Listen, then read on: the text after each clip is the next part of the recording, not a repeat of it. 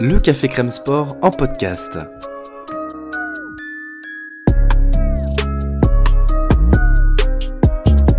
Actualité, analyse, débrief, le CCS, c'est le média qui vous permet de comprendre le sport. Football, sport américain, rugby, tennis, sport mécanique, divers ou de combat, vous l'aurez compris, tous les sports sont à l'honneur au CCS.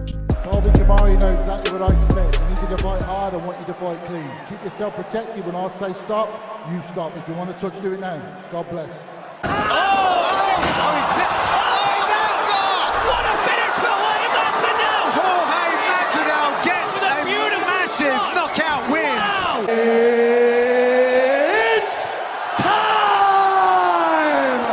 Bon les amis, c'est l'heure de débriefer, c'est l'heure de causer, c'est l'heure de se retrouver pour euh, revenir en détail sur euh, cette UFC 282, donc à, à- au T-Mobile Arena de, Las Vegas, le dernier pay-per-view de l'année. On sait que souvent c'est un peu le, le feu d'artifice. Eh bien, d'un point de vue de, de- des fights qui ont été bookés, c'était pas forcément le- l'event le, plus hype, c'est certainement pas le plus gros pay-per-view de l'année, mais pour autant, on a quand même eu une carte qui a sacrément délivré. Donc je vous souhaite la bienvenue. Installez-vous bien, mettez-vous confortablement euh, sur votre canapé. Vous êtes peut-être en train de faire votre vaisselle, de conduire, bref. Évidemment, excellente journée à toutes et à tous. Et pour m'accompagner, comme d'habitude, c'est Lionel qui est de l'autre côté de la caméra. Comment vas-tu, Lionel? Oh bah écoute, euh, très bien. Non, le Père Noël a été gentil avec nous, euh, avec ce dernier event qui a, qui a, qui nous a contentés en tout point. Comme tu dis sur la carte, euh, c'était pas forcément le plus grand, mais honnêtement, je me demande si ça n'a pas été l'un des plus euh, fun à suivre. Ouais, carrément, carrément, carrément. Donc pour, pour tout à fait euh, honnête avec vous, Lionel a tout vu en direct. Moi, malheureusement, j'étais euh, full, full work euh, tout le week-end, donc j'ai pas pu vraiment, pas pu du tout regarder le, les combats, donc je les ai regardés un petit peu en différé. Donc euh, forcément, au niveau de l'analyse, bon, on a vu les mêmes combats, hein, mais en termes d'émotion et en termes de, hum, bah, justement de voir les choses en direct.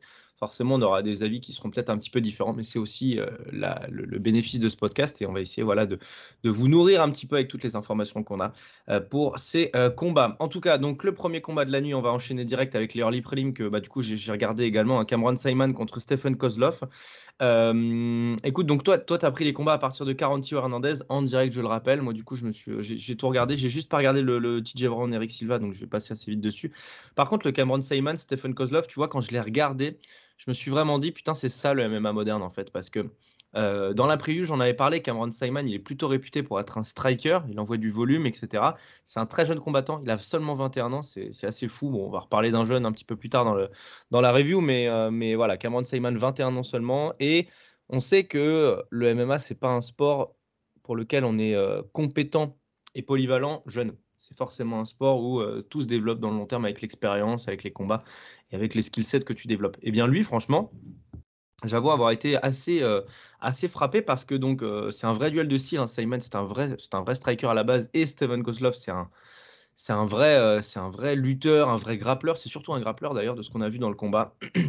Et en fait, ben, ça a été hyper actif au sol. Vraiment, je me suis dit putain, c'est ça le MMA moderne parce que Kozlov a réussi, a réussi à mettre Simon au sol relativement facilement d'ailleurs. Mais pour autant, eh ben, euh, il y a eu du, euh, il y a eu du, il y a eu de l'activité au sol. Et à un moment, il y a un, il y a un rôle, tu sais, de, de, de Simon pour échapper à une, euh, échapper à une prise. Tu sais, il fait une espèce de, de roulade. Tu sais, comme on apprend à l'école, euh, à pour euh, se, sortir de, l'étreinte. Simon a beaucoup, beaucoup œuvré pour essayer de reprendre le top contrôle. Kozlov, lui, il a énormément travaillé. Il n'a pas été énormément actif sur les coups portés. Par contre, Simon domine vraiment le premier round. Mais, mais en fait, à un moment donné dans le round, tu as un, point de pénalité que dénage Simon pour un coup de genou illégal. à Kozlov, je crois que c'est dans le round de 2, où en fait, tu sais, il a trois appuis au sol, euh, Kozlov, et puis euh, bah, un peu à l'image du Yann Sterling pour, euh, donner une référence à tout le monde. Là, tu as Simon qui lui assène un coup, alors il est moins violent que celui de Petrian contre, Sterling, et surtout que Simon fait ça dans le, combat, quoi. Donc voilà, l'arbitre fait preuve d'énormément de pédagogie. Je trouve que ça a été très bien arbitré d'ailleurs comme passage. Il fait preuve de pédagogie, prend un point de pénalité. Et en fait, bah, là, il se retrouve dos au mur parce que pour l'instant, il perd. Évidemment. Il gagne peut-être le premier round, mais le deuxième, il le perd. Donc Kozlov, lui, bah, écoute, il essaye, de, il essaye de délivrer également debout. Et puis en fait, bah, il y a une séquence où, euh, euh, où Simon, bah, tout simplement, il arrive à, il arrive à enchaîner sur un, sur un, échange, sur un échange debout. Et ben. Et en fait, à un moment donné, tu vois que Kozlov, il est touché. Et là, Simon, il envoie du coup, il envoie du coup, mais, mais vraiment plus, à plus quoi savoir en foutre. Et puis à un moment donné, bah voilà, même si Kozlov il est encore debout, l'arbitre il arrête quoi. Et encore une fois, c'est un, un, bon arbitrage qui, a été, qui a été fait. Simon va chercher ce combat-là, alors que franchement, bah, au début de la troisième reprise, tu as même son camp d'ailleurs qui lui dit que bah, voilà, il est en train de perdre avec ce point de pénalité et tout. Et euh, même le premier round d'ailleurs, il est close. Hein. tu peux même le donner à Kozlov. Donc euh, voilà, Simon a été la chercher et combattant à suivre parce que, bah, parce que j'aime bien son énergie, j'aime bien. J'aime bien la polyvalence qu'il a réussi à montrer en fait aussi jeune. J'avoue que je m'attendais pas à ça en fait. Donc voilà, c'est à suivre c'est à suivre, c'est à suivre. Mais juste, juste donc moi j'ai pas vu le combat, mais c'est intéressant dans ce que tu dis, dans ce que tu as l'air de dire et concernant sa polyvalence. En fait, ça ne ferait que confirmer, enfin, ça ne ferait que confirmer. C'est dans la lignée de ce qu'on disait pour le, lors du dernier débrief à propos de je ne sais quel combattant, à savoir que euh, bah là on a une nouvelle génération de combattants qui arrivent, mmh qui viennent à peine de se former, qui sont en train de se former, et qui, eux, pour le coup, ne viennent pas forcément d'une discipline euh, donnée, mais commencent directement par le MMA. Donc, s'il pourrait peut-être expliquer que euh, bah, qu'il ait déjà cette, large palette, euh, alors qu'il est encore très jeune. Ah puis ouais, c'est ça, moi ça m'a impressionné parce que Kozlov arrive à le mettre au sol. Évidemment, dans le game plan et dans la match-up, on sait que c'est un moment qui peut être défavorable pour lui. Et pour autant, le mec est hyper proactif. Tu vois, c'est pas du tout le gars qui a subi, euh, qui, avait les, les épaules au sol et qui a, il a été beaucoup plus loin, tu sais, que d'essayer de, faire le serpent, essayer de sortir des trains. Il a vraiment essayé de reprendre un contrôle en restant au sol pour asséner des frappes, quoi. Et, euh, et euh, je veux pas dire que ça m'a impressionné parce que voilà, ça reste un jeune combattant, ça reste une, fin de carte, mais bah, franchement, j'étais ouais, j'étais agréablement surpris, on va dire. Donc, c'est des choses qui, peuvent être intéressantes, surtout que chez les bantams, ça reste une catégorie d'assassins, etc. Mais tu peux peut-être commencer à, rentrer progressivement dans le top 15, parce que tu vois, chez les bantams, c'est vraiment le top 10 qui est, excellent. Et après, il tu, y, a, plus une fenêtre de tir quand tu es un jeune combattant qui a de, l'espoir mmh. et qui, a de la hype. Tu peux, tu peux rentrer dans le top 10 ou pas loin.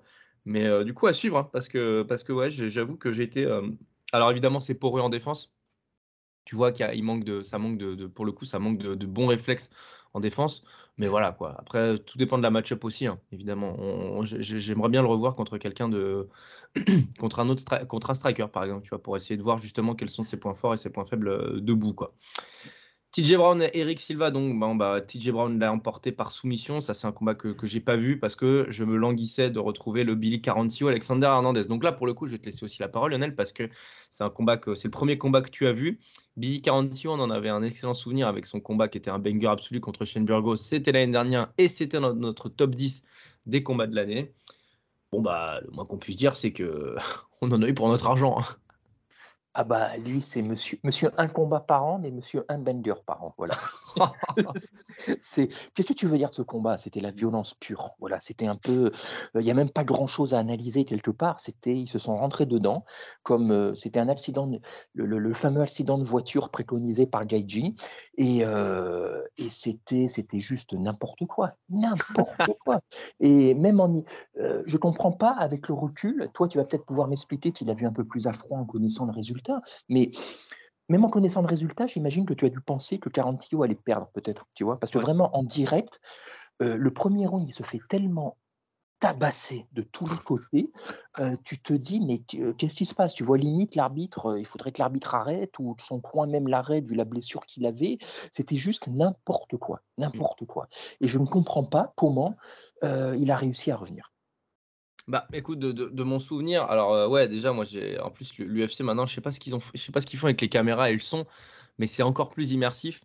Euh, sur le, coup de le coup de coude de donc euh, Cassen Hernandez sur la séquence au sol, tu vois que immédiatement tu as le front qui s'ouvre en deux, quoi. C'est horrible, c'est horrible et donc bah du coup Carantio pisse le sang. Après, ça, c'est vrai qu'en direct, ça pour le coup, ça fait partie des différences du à chaud à froid c'est que euh, en direct, tu, te dis que euh, c'est une scène d'horreur euh, et, ça va bien dans la mouvance du début de combat, etc. Parce que les mecs, vraiment, ils pas, il n'y a pas eu de ronde d'observation, ça c'est moins qu'on puisse dire.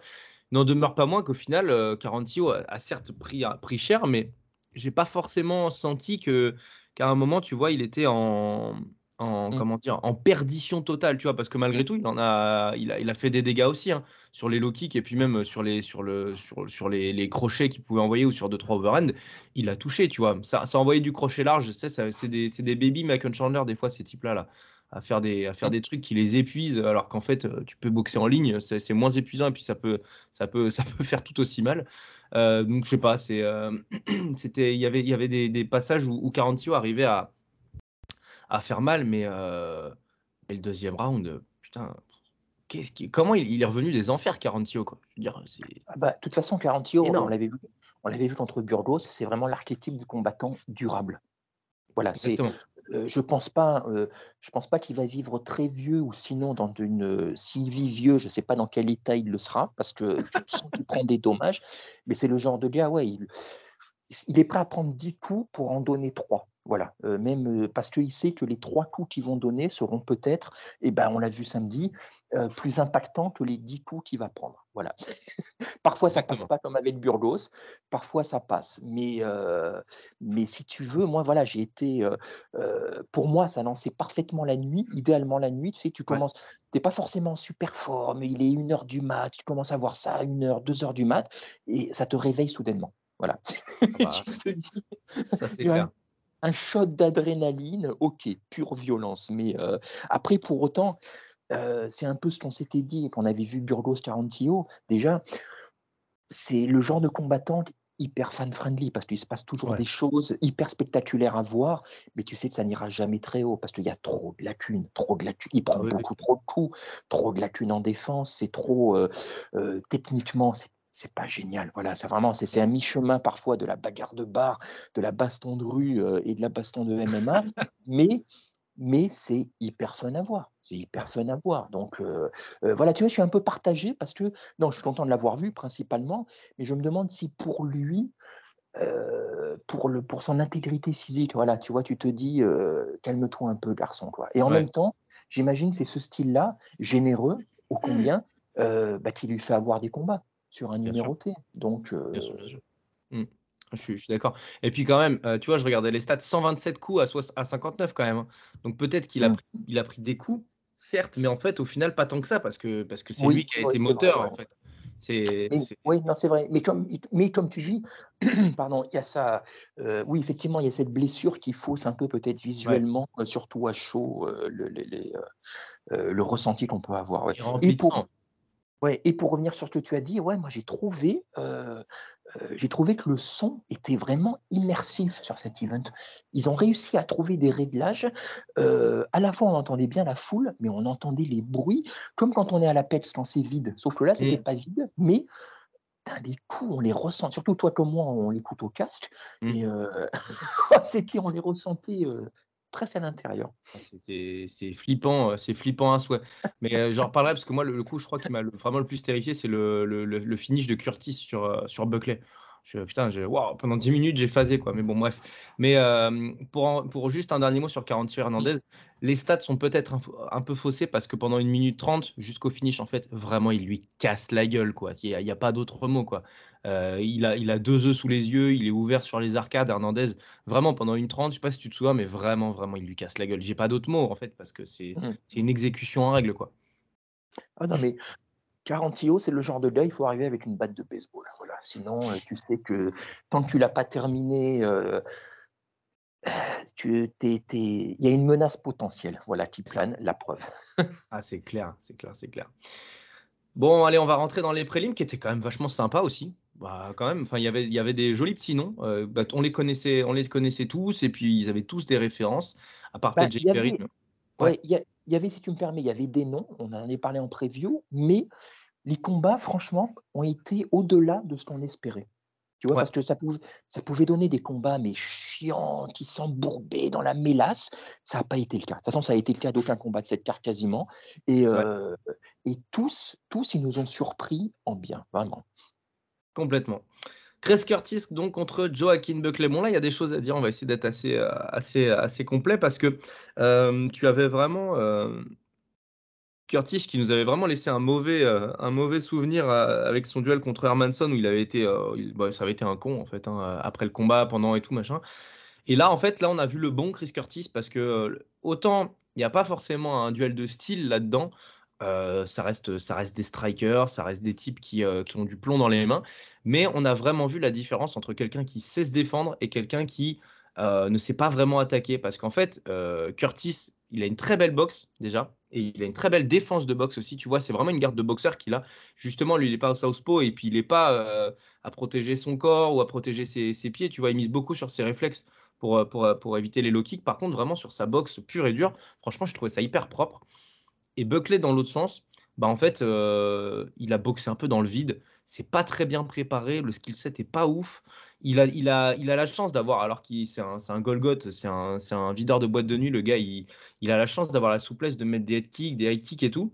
Et il les prépare mal. Donc, du coup, en fait, il perd de l'énergie pour rien. À tel point qu'à la fin du premier round, bah, en fait, il avait déjà plus beaucoup d'énergie. Là où Curtis, bah, en fait, il a, il a laissé passer les coups. Il a pas beaucoup encaissé.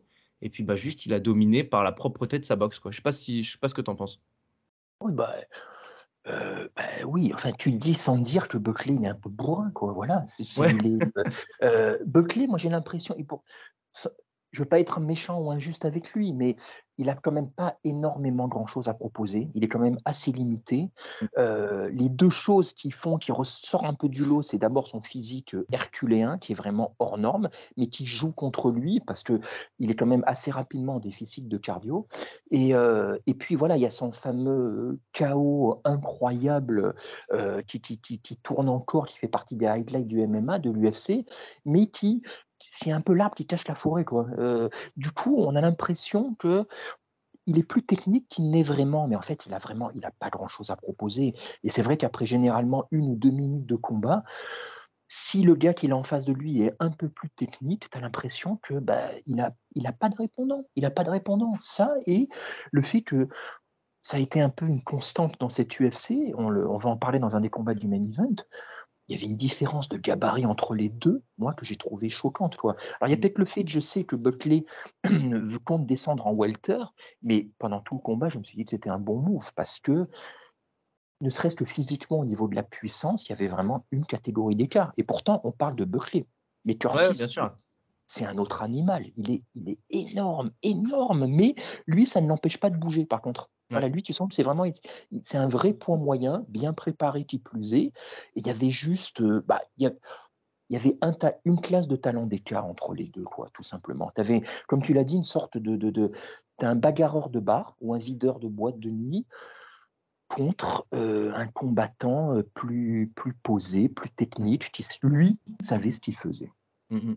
Tu vois, Chris Curtis, quand j'ai vu le combat, alors aussi l'adversité fait le jugement qu'on a du, du gars, mais Mm.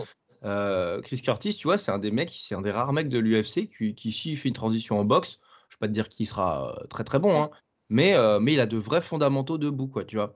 Il a, ce, tu sais, il a, il a vraiment bah, déjà le placement en défense, et puis il a sa capacité, tu vois, à faire revenir son bras très vite, à pas perdre d'énergie avec des overhands euh, qui, qui viennent de nulle part. Tu sais, il a ce truc un peu bah, c'est un peu gros de le dire comme ça, mais il a ce truc un peu économique du boxeur par rapport au combattant MMA, tu vois, sur la, sur la boxe pure.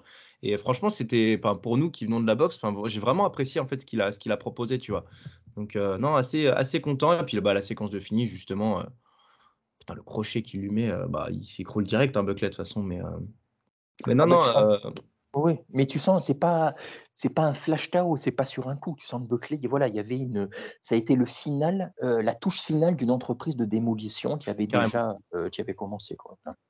Et juste pour, euh, pour euh, sans me faire trop l'avocat du diable, mais Curtis, son, son combat contre Hermanson, il faut se souvenir que c'était un short notice. Il Oui. remplaçait Da- Darren Till, donc il était, euh, c'était pas un match-up qui lui convenait, il n'était pas, il, il était pas pris quoi, tout simplement. fait. Donc voilà, après la février, c'est autre chose effectivement depuis. euh, voilà, on a préféré ce qu'il a montré samedi. Mais tu, tu as raison de le dire, et de toute façon, euh, à la place de Thiel, quand on voit le combat contre Duplessis, et on en reparlera, valait mieux pas qu'il combatte Hermanson de toute façon, parce que, oh mon dieu, ça aurait été, ça aurait été gênant.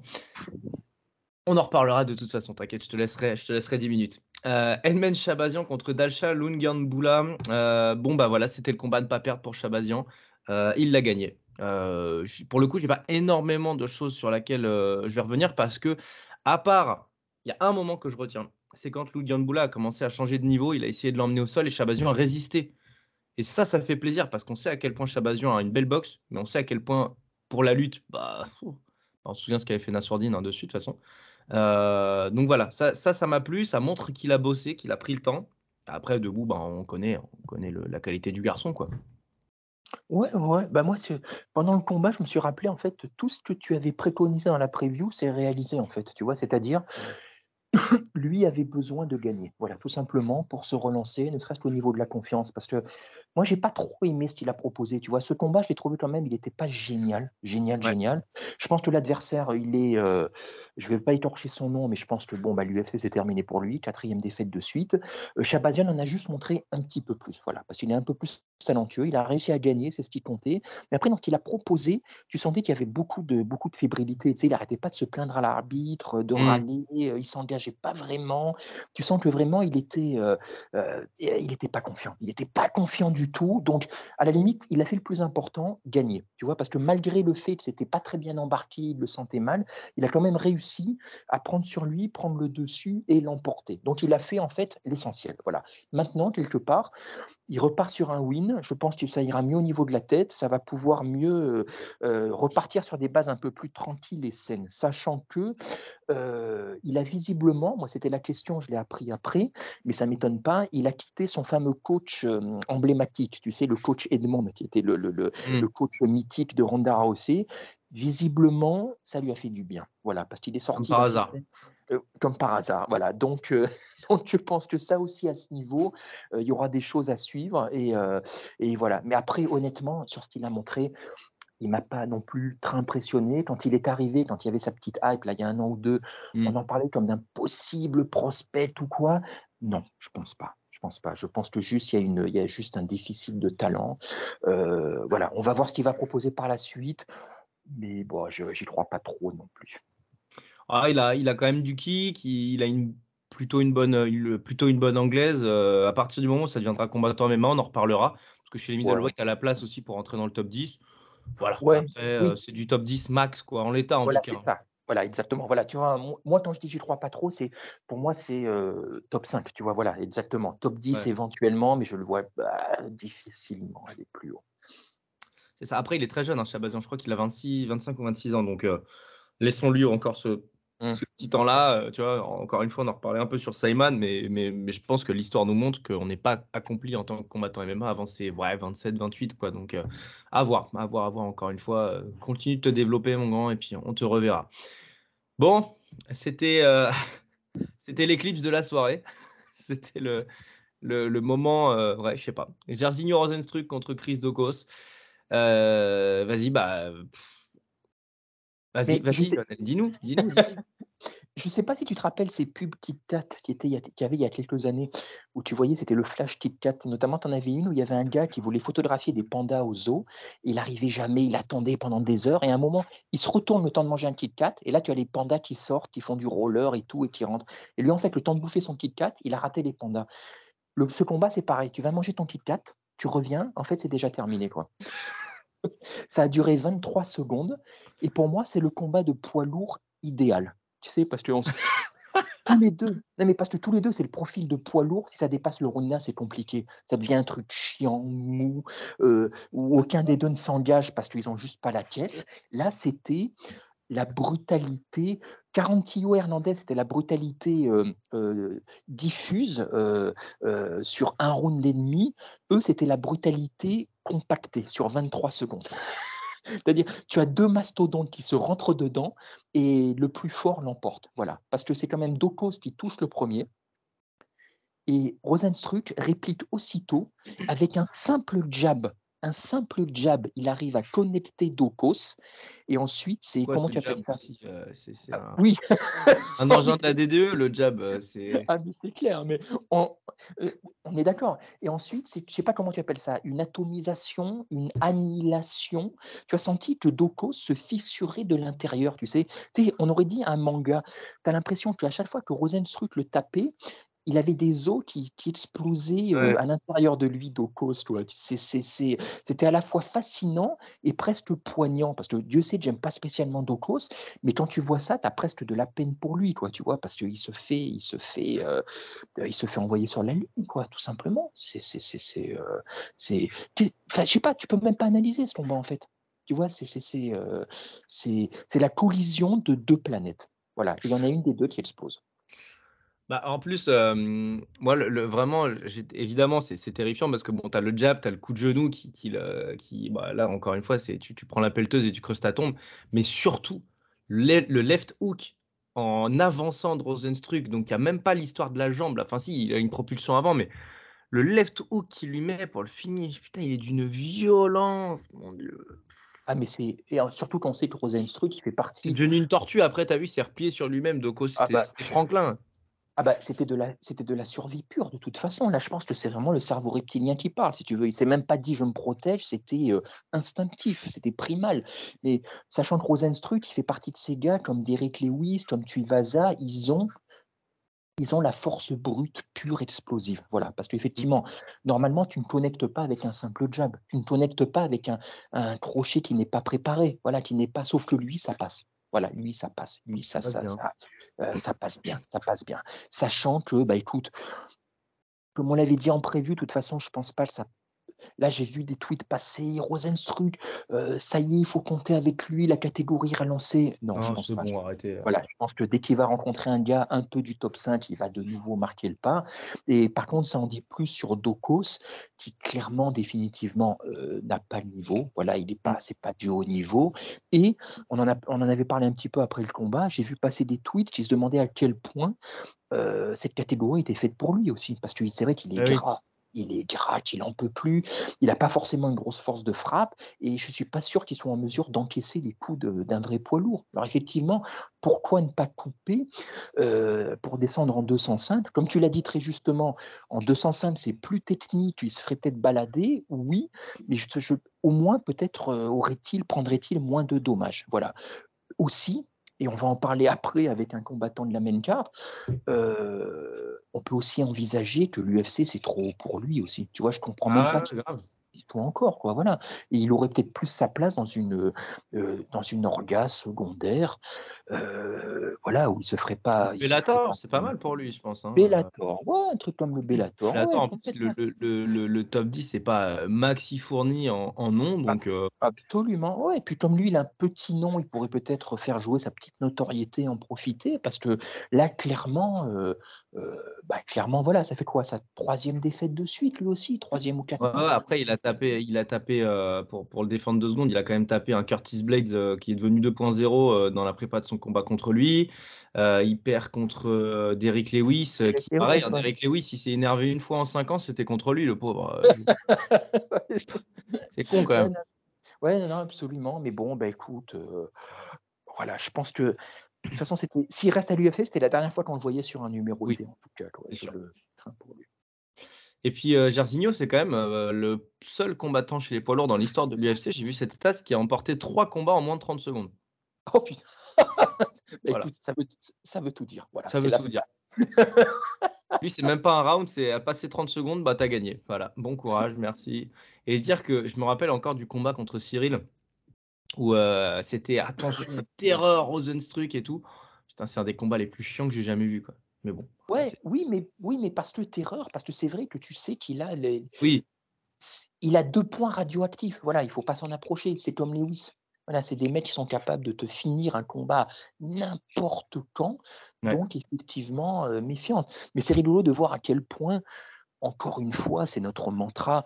Vraiment, les styles font les combats, quoi. Tu vois, parce que ah oui, euh, c'est, c'est, c'est, c'est Gagne, il a 10, 10 niveaux de classe de plus que lui, mais, mais voilà, c'était le, le- le- l'accident était possible. Donc, euh, non, mais j'aime bien Rosenstruck, je suis, content pour lui, ça a l'air d'être un bon gars. C'est, le. Biggie Boy. le Biggie Boy. Le Biggie Boy sauce algérienne, comme je t'ai dit sur le message. ça pique. Après, je dis que c'était chiant contre Cyril, mais j'aimerais, enfin, à la place de Cyril, évidemment, euh, je- Ah, mais comment veux-tu faire autrement, tu vois? C'est, il faut se mettre à la place des protagonistes aussi. Moi, j'ai un mec comme ça en face de moi, je, je, je- je calcule un peu quand même. Je- j'envoie du kick. Je gère la distance. Raoul Rosas Jr. contre Jay Perrin. Bon, je vais reprendre le terme que tu utilisé pendant la nuit quand tu as vu la- le combat, quand tu as vu le finish, c'est The hype is real. Alors, on va pas trop en faire non plus, mais euh, il a, de toute façon, il a pris vite le combat à sa mesure en, en essayant justement de, de réduire la distance et d'aller chercher, d'aller chercher son, son terrain, le grappling. Euh, il s'est mis sur lui, il s'est mis. euh, moi, je, je trouve. De toute façon, comme je te l'ai déjà dit, je ne sais plus sur quel combattant, je crois que c'était. c'était. putain, comment il s'appelle le, le, le, le, le flyweight brésilien, Pantoya. Hmm. Alejandro Pantoya, qui avait fait ça il n'y a pas très longtemps. À chaque fois que tu as un combattant, un grappleur qui est capable de, te mettre, de se mettre sur le dos de quelqu'un alors que cette personne est debout, je, je, rentre dans un truc de fascination parce que je me dis que là, on est dans un espèce de d'abysse euh, qui, qui, est terrifiante. Et ben Rosas, il a 18 ans, il a fait ça. Et euh, je vais te laisser rapidement prendre le, dessus parce que moi, ce qui va m'intéresser surtout dans, dans, ce débrief de ce combat, c'est en direct, qu'est-ce que ça a donné, tu vois? Parce que moi, je savais qu'il avait gagné, je voulais juste voir comment. Et, euh, et, en fait, quand même, je tiens juste à préciser un truc. J'ai vu les combats, les résultats au réveil, mais je ne savais pas quand les combats s'étaient finis. Donc, euh, tu vois, j'avais quand même un, ce truc, j'avais un semi-direct en fait. Je savais qui gagnait, mais je ne savais pas quand et comment. Donc, oui, c'est intéressant ça, ouais. Ce qui est quand même à noter. Oui, absolument. Ouais, Bah, écoute, moi, il m'a impressionné. Alors, le truc de The Hype is Real, j'étais pas le seul. Hein. Je crois que ça a été le truc le plus. Tout le monde l'a dit. Voilà. Donc, voilà, vraiment, j'étais. j'ai pas fait preuve d'originalité. Mais d'un autre côté, c'est vraiment la première chose qui te vient spontanément. Moi, il m'a impressionné parce que on parle quand même d'un môme qui a, aussi mature soit-il, il a quand même que 18 ans. Il a très peu d'expérience. Il est hyper jeune.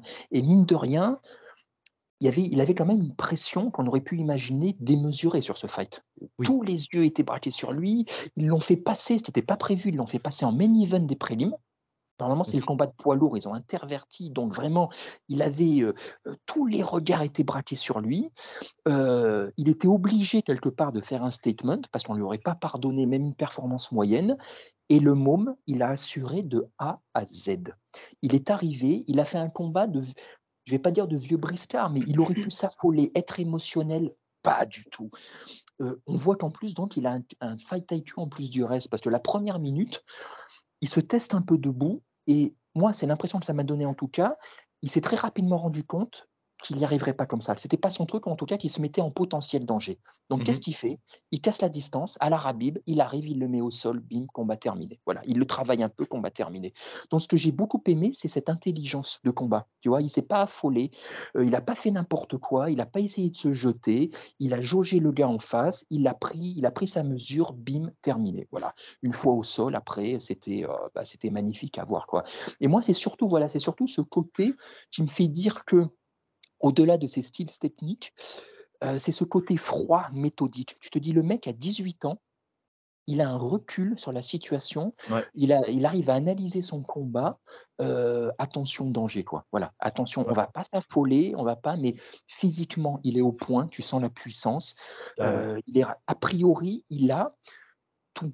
Tu vois, tout en, il a tout. Voilà. Bon, striking, bien évidemment, il faudra un peu, un peu le bosser, mais il a largement le temps d'y arriver mais il a, il a tout. C'est le package complet, quoi, ce monde. Vraiment, c'est impressionnant. Voilà, c'est et je te dis, voilà, c'est vraiment plus encore que ce qu'il a fait dans la cage, au niveau vraiment finition, style qu'on connaît, c'est voilà, c'est tout ce qu'il y a autour, l'aura qui s'en est dégagée. Le, le boléro, le, le call-out, enfin le, le, ouais non c'était c'était c'était un c'est un rêve pour lui hein, parce que là franchement il a rien raté quoi le gars il est il a euh, rien raté rien alors qu'il ne pouvait il pouvait tout rater. Il pouvait complètement souper, il pouvait tout rater et il n'a, comme tu dis, rien raté.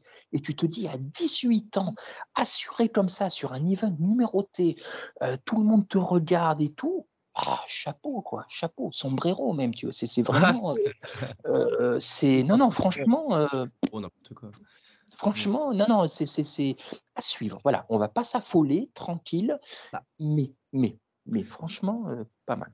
Je me permets de glisser juste que quand tu vois ce qu'un certain Blondinet a, fait pour un co-main du FC numéroté et quand tu vois ce que Rosas fait, ça crédite encore plus, je trouve, Rosas Junior d'avoir fait cette performance-là, tu vois. Ah, mais complètement. Ah non, non, mais complètement, franchement. C'est, ouais, mais, mais voilà. C'est, euh, euh, j'espère juste, mais a priori, c'est pas le style, que lui va pas trop s'enflammer. Mais a priori, ça, voilà, on ne sait jamais, tu vois, on prend des guillemets, des précautions, mais ça n'a pas l'air d'être le cas. Donc, écoute. Euh, l'entourage, encore une fois. Hein. On, verra, on verra aussi avec l'entourage ce que, ce, que, ce que ça nous offre. On a, il a quand même dit euh, à Ariel Elouani qu'il il pouvait soumettre euh, Aljamain Sterling quand même. Oui, bah, il a 18. Il, il a 18 ouais, voilà. Voilà, c'est. Qu'est-ce qu'on faisait de total... On faisait pas tout intelligemment à 18 ans. Hein? Oh que non, oh que, Oh que non. non. oh que non. on, lui, on lui pardonnera celle-là. On lui Absolument. pardonnera celle-là. Eh bien, passons à la main card, euh, donc euh, avec cinq combats euh, assez intéressants, enfin plus ou moins intéressants. En tout cas, on commence par euh, Ilya Topuria contre Dwight Schrute. Contre... non mais le pire, c'est que vraiment, là, tu vois, je suis sur le site de l'UFC, je vois la photo et en fait, je peux pas m'empêcher parce que bon, moi, je, suis fan de The Office. Tu es en train de regarder la série, tu me débriefes euh, tous les deux jours parce que tu mort de rire, parce que si, parce que ça. Et l'UFC 282 arrive, il y a Bryce Mitchell et, et fran- franchement, il n'y a pas le choix. quoi. J'espère un jour que Bryce Mitchell sera la même coupe que Dwight et puis après, voilà, je meurs de rire. quoi. Euh, déjà, entre ça et, le, le, le, le- Wonder Boy qui, vend la mèche pour le Masvidal Edwards, enfin, je sais pas, moi, je, ris beaucoup en ce moment pour l'UFC. Mais bon, bref, passons donc à ce top pour Bryce Mitchell. Je vais, te laisser prendre la main et après on en discute. Mais franchement, euh, je suis extrêmement surpris par ce que j'ai vu. Euh, agréablement d'un côté, etc. Mais, euh, mais Ilia Topuria, tu vois, c'est au- autant euh, tu pourrais dire euh, Raoul Rosas, c'est l'expression, c'est The hype is real. Euh, Ilia Topuria, tu peux, tu, peux, tu peux dire que c'est le real deal, quoi. Parce que Ah, mais, ah, mais- bordel de merde, quoi. Bah écoute, euh, on parle souvent des combattants qui font des statements. Alors vraiment, Topo- des fois peut-être un peu un tort à travers ou quoi. Lui, Topuria, il a fait un vrai statement. Voilà, c'est ça, un vrai statement. Voilà, un combat qui était, euh, les gens n'arrivaient pas à le de- à déterminer qui serait le vainqueur. C'était du 50-50. Topuria, il arrive, il tape du poing sur la table, il dit, euh, voilà, le patron, je vais vous montrer qui c'est le patron. Et il le fait ça a été, il a marché sur, je- il a marché sur Mitchell. Je vois pas d'autres, euh, d'autres façons de le dire. Il l'a dominé partout, en tout. Physiquement, au niveau de la technique, il l'a dominé debout, euh, il l'a dominé au sol, il l'a dominé en clinch, il l'a dominé même mentalement, j'ai l'impression, parce que tout de suite, on a vu qui prenait le contrôle de la cage, qui était le patron, qui Ouais. dictait le, euh, les hostilités. Dès le début, Mitchell s'est mis en position. Il y a eu un chasseur et un chassé. Et Mitchell, c'était le chassé tout de suite, tout de suite. Ouais. Et on voyait qu'il ne savait pas quoi faire. Il, il avait aucune solution à ce que. Déjà, il n'a rien proposé lui, mais en plus, il n'avait rien à opposer à ce qu'a proposé euh, Ouais. Topuria. Euh, les kicks de Topuria, euh, les coups qu'il envoyait à la tête, son agressivité, la puissance des coups, quand il le mettait en clinch contre la cage. Mitchell a tenté des takedowns, il n'y arrivait pas. Il n'y Ouais. arrivait pas, parce que Topuria a en plus, de, en plus ça pour lui. Et une fois que c'est parti au sol ou en clinch, ben, on a vu que le meilleur de la- grappleur des deux, pardon, c'était pas forcément Mitchell. quoi. C'était une. euh, Je ne veux pas utiliser les mots masterclass à tort et à travers, mais là, on s'en est vraiment Je rapproché. peux le dire. Je peux le dire, c'est un statement, c'est une masterclass, y, il y a tout ce qu'il faut. Mitchell, malgré tout, en fait, de ce que, je me souviens du combat, il n'a pas été si bête que ça. En plus, c'est ça que je trouve fou, c'est que tu vois clairement que dans le game plan, à la base, Mitchell, il a, euh, son, son clan lui dit mets du front kick, essaye de jauger la distance, essaye d'envoyer des 1-2, recule un petit peu, déplace-toi et tu verras comment ça se passe. Il a utilisé beaucoup de kick, même quand il était dans les abysses euh, debout, parce que voilà, on a très vite vu qu'il y avait, il avait une classe d'écart debout. Mais il s'est pas, euh, il, a eu quand même ce, truc de lucidité, soit dit en passant, quand même de de pas se jeter à corps perdu, de pas faire n'importe quoi. De, de, tu vois, il est quand même resté un minimum concentré sur le game plan. Au final, bon, le game plan, il être soit pas bon, soit pas suffisant. Mais dans tous les cas, bah voilà, c'était insuffisant pour aller- pour déranger Topuria. Et puis, euh, et puis sur les 1-2, en fait, bah, Topuria, il a, il, a, il a lu très vite ces 1-2 et il a envoyé des parpaings. J'ai un peu fait la critique du overhand tout à l'heure euh, pour la boxe. Pour le coup, là, les, les overhands de Topuria étaient extrêmement bien choisis, extrêmement pertinents et à chaque fois, ça connectait, ça faisait très très mal. quoi. Et euh, tu parlais du son dans, dans, ce, dans, les, dans, le son bien, bien réglé de la part de l'UFC. Euh, c'est pareil, hein, ça, tu, tu, j'ai mis 5 minutes avant de passer au til du Plessis parce que putain, ça te, ça te reste en tête. C'est, la cathédrale de Reims à chaque fois. hein. C'est, un Ah, truc spécial, quoi. Mais tu vois, tu parles de. Je pense pas que le game plan était mauvais, mais par contre, tu parles d'insuffisance. Oui, il était insuffisant parce que très rapidement, moi, j'ai senti une impuissance chez Mitchell. Juste simplement, et là, on en vient très basiquement, en fait, à une différence de niveau tout simplement. Tout simplement. Mitchell, il, a, il est trop limité, trop limité dans son game. C'est un excellent grappleur, ça, euh, il l'a, il n'y a pas de souci. Mais par contre, debout, euh, debout en lutte, en clinch, c'est trop limité, c'est trop pour eux. Ils ne savaient pas quoi faire. Alors juste ici, c'est passé euh, parce que, bon, on en avait parlé la dernière fois, un Barbosa, dès qu'il l'a emmené au sol, Barbosa n'avait pas de réponse, donc il l'avait amené sur son terrain. Mais là, il s'est retrouvé peut-être pour la première fois face à un gars qui était complet, qui n'avait pas peur de lui au sol, et on a vu qu'il avait, il avait rien à proposer. Et pourtant, comme tu dis, tu vois, il a même pas fait un mauvais combat, il n'a pas fait d'erreur, si tu veux, il n'a pas fait de, de, de il s'est pas affolé ou quoi. C'est juste que là, pour le coup, il y avait vraiment un gars plus fort que l'autre. Voilà. Et là, vraiment, tu sais, on parle, là aussi, des fois, on parle à tort et à travers, on l'emploie mal, mais quand on dit qu'un combattant est exposé.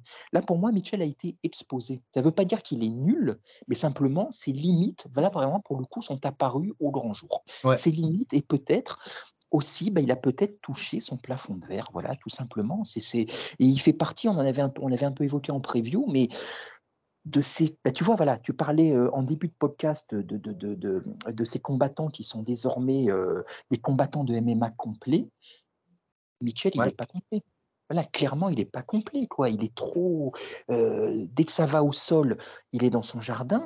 Mais le reste du temps, c'est, c'est, c'est, c'est à la, c'est pas, je, ne vais pas dire les mots amateurisme ou quoi, mais c'est beaucoup trop faible. C'est passé juste ici, mais vraiment, on dit souvent qu'en MMA, plus encore dans les autres sports de combat, il y a vraiment, il y a des paliers. Il y a mmh. des paliers. Et là, Mitchell, je ne sais pas combien il est classé, j'ai plus en tête. Il était 9 et euh, Topuria 13 ou 14 avant le combat. D'accord, voilà. Bon, déjà, Ouais, l'écart était un peu était généreux pour Mitchell, on va dire. Hein. Mais clairement, quand tu commences à rentrer, parce que Topuria, il est clairement top 10, euh, top 10 dans l'esprit, quoi. Et clairement, quand tu commences à rentrer dans un top 10 des catégories de l'UFC, c'est un autre monde, quoi. Vraiment, mmh. vraiment. Et là, bah, il l'a vu. Voilà, tout simplement. Tout simplement. C'est donc. Euh, euh, curieux de voir comment il va rebondir, justement, tu vois. Est-ce qu'il, moi, je ne l'imagine pas forcément s'améliorer, tu vois. Je le trouve trop, un peu trop unidimensionnel. Je sais pas ce que tu en penses. Après, le, là, c'est un vrai combat passerelle parce que quand tu es bien préparé et que tu es juste dominé par, bah, en l'occurrence, bien plus mmh. fort que toi, c'est aussi un bon révélateur, tu sais, et, c'est là qu'on va voir la, force de, parce que je, te trouve un poil dur sur le, le, comment dire, le côté plafond de verre. J'emploierai pas ce terme tout de suite pour Mitchell, parce que c'est quand même un, mec hyper talentueux, tu vois, un, gars qui justement remet de la fraîcheur dans cette catégorie où on a encore les euh, Korean Zombies, où on a euh, Josh Emmett, on a les Max Holloway aussi, il va falloir faire la transition, etc. Peut-être avec ce, ce genre de gars. Bryce Mitchell peut s'incorporer dans le top 5. Moi, je continue d'y croire. Par contre, il va falloir qu'il change des choses. Et encore une fois, je pense que ce combat est une bonne manière pour lui de, se remettre en question comme il faut. Et c'est là qu'on va voir l'intelligence brute de ce, gars-là, qui est quand même très, très particulier. Par contre, Topuria, euh, c'est clairement un top. Ah, je sais pas, je vais peut-être m'enflammer un peu, mais c'est un top 3 en puissance. Je sais ah pas si ça peut être. Je sais pas s'il a la gueule d'un champion, mais c'est un top 3 en puissance, un peu à l'image d'un d'un, je sais pas, d'un, peut-être éventuellement d'un Gamrod chez les lightweight, peut-être, tu vois, mais bon, il est quand même revenu sacrément sur terre contre, contre Benel Darius. Euh, c'est, potentiellement un Rachmanov, même si Rachmanov, je me mettrais peut-être encore un peu plus haut. C'est lui, il a vraiment le potentiel champion, peut-être. peut-être. Mais Toporia pour moi, là, de ce qu'il a montré, c'est un potentiel top 3 parce qu'il a la, il a la, technique en boxe. Enfin, en, striking, pour, pour globaliser un peu les choses. Il a la puissance, il a la lutte, il a le grappling bah, gars, à un moment donné. Et puis, il a, il a du mental. Hein. Tu, tu, vois que c'est quand même un mec un peu énervé. Oui, c'est moi qui en puisse dire. Ah, mais, ah oui, non, non, mais complètement. Euh, c'est, bah, tu vois, c'est pour faire un, une voilà, euh, comparo difficile à faire, bien sûr, mais moi, je l'imagine même.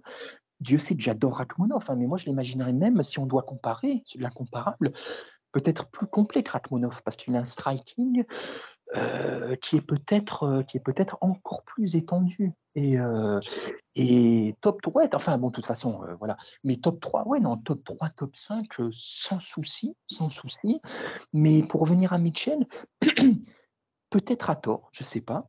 En plus je l'aime bien vraiment comme combattant. Ouais. fait rire mais je n'imagine pas s'améliorer en striking, tu vois, tu le sens, je le sens un peu trop pâteau, un peu trop, pas assez explosif, tu vois. Moi, j'avais vraiment, je crois qu'on l'avait évoqué, on l'avait évoqué en preview, mais, et ça s'est confirmé le samedi, j'avais vraiment l'impression de, pour le coup, Topuria, un combattant moderne, complet dans tout, explosif, euh, avec un physique taillé à la serpe, et de l'autre, un combattant un peu à l'ancienne, tu vois, un peu old school, très fort dans un domaine, physiquement euh, pas plus top que ça, affûté bien sûr, tu vois, mais pas, Mm. mais pas, pas au-delà de, la, de, de- de sa pratique du sol. Et euh, en 2022, ça passe plus. Tout simplement, ça peut passer jusqu'au top 10, mais, quand, mais ça passe plus. Et quand tu, quand tu, euh, quand tu évoques là, les noms, euh, surtout la catégorie où il est, je l'imagine absolument pas se taper ni contre un Holloway, ni contre un Rodriguez, ni éventuellement contre un Korean Zombie, parce que voilà, c'est c'est- Korean Zombie, c'est limité, mais dans un autre style. Mais, mais sinon, euh, dès pour moi, il va s'arrêter aux portes du top 5.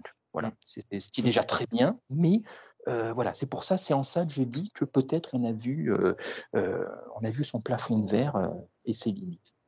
Bah, en plus, quand tu vois le- la progression de la KT, si on veut en parler deux secondes, euh, tu as Topuria, certes, mais tu as aussi Movlar- Mosvar Ez- Evloev, Mm. tu as Sodik Youssouf. Tout ça, ça va prendre, je pense en tout cas, euh, la place des Korean Zombies.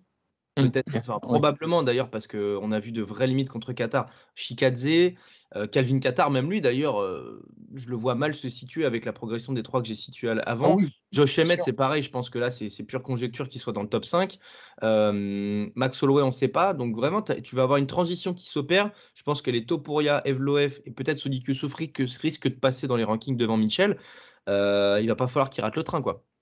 Ah mais complètement. Mais tu vois, tous les noms que tu viens de citer, pour moi, ce sont des gars un peu à l'ancienne, euh, très, enfin très limités. Non, je ne vais pas être trop dur non plus, mais limités. Les Qatar, les Emmett, les tout ça.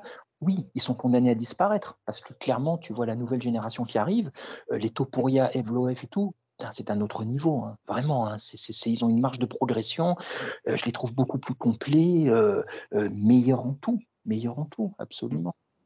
Donc, euh, non, Topuria, To- Topuria a dit qu'il serait champion dans un an. Voilà. Il dit dans un an, à la même, euh, même période, dans un an, rendez-vous, euh, c'est moi qui aurai la ceinture. Et je sais Ah.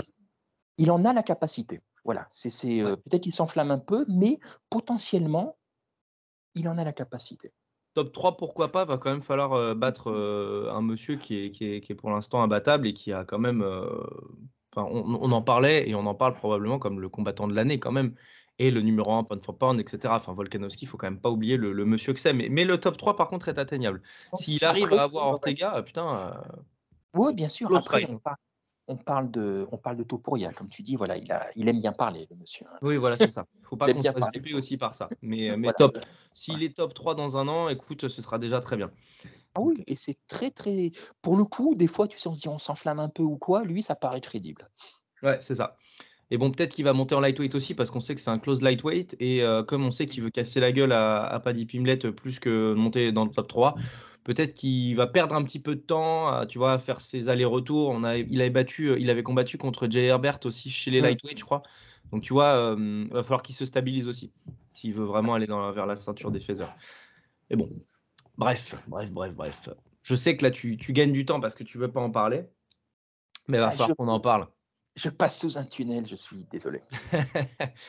Darren Till qui était de retour contre Dic- Dricus, Dicus, Dricus Duplessis bien sûr. Euh, bah, là encore une fois, je pense que je vais te laisser, je vais te laisser parler parce que déjà je pense que tu en as besoin.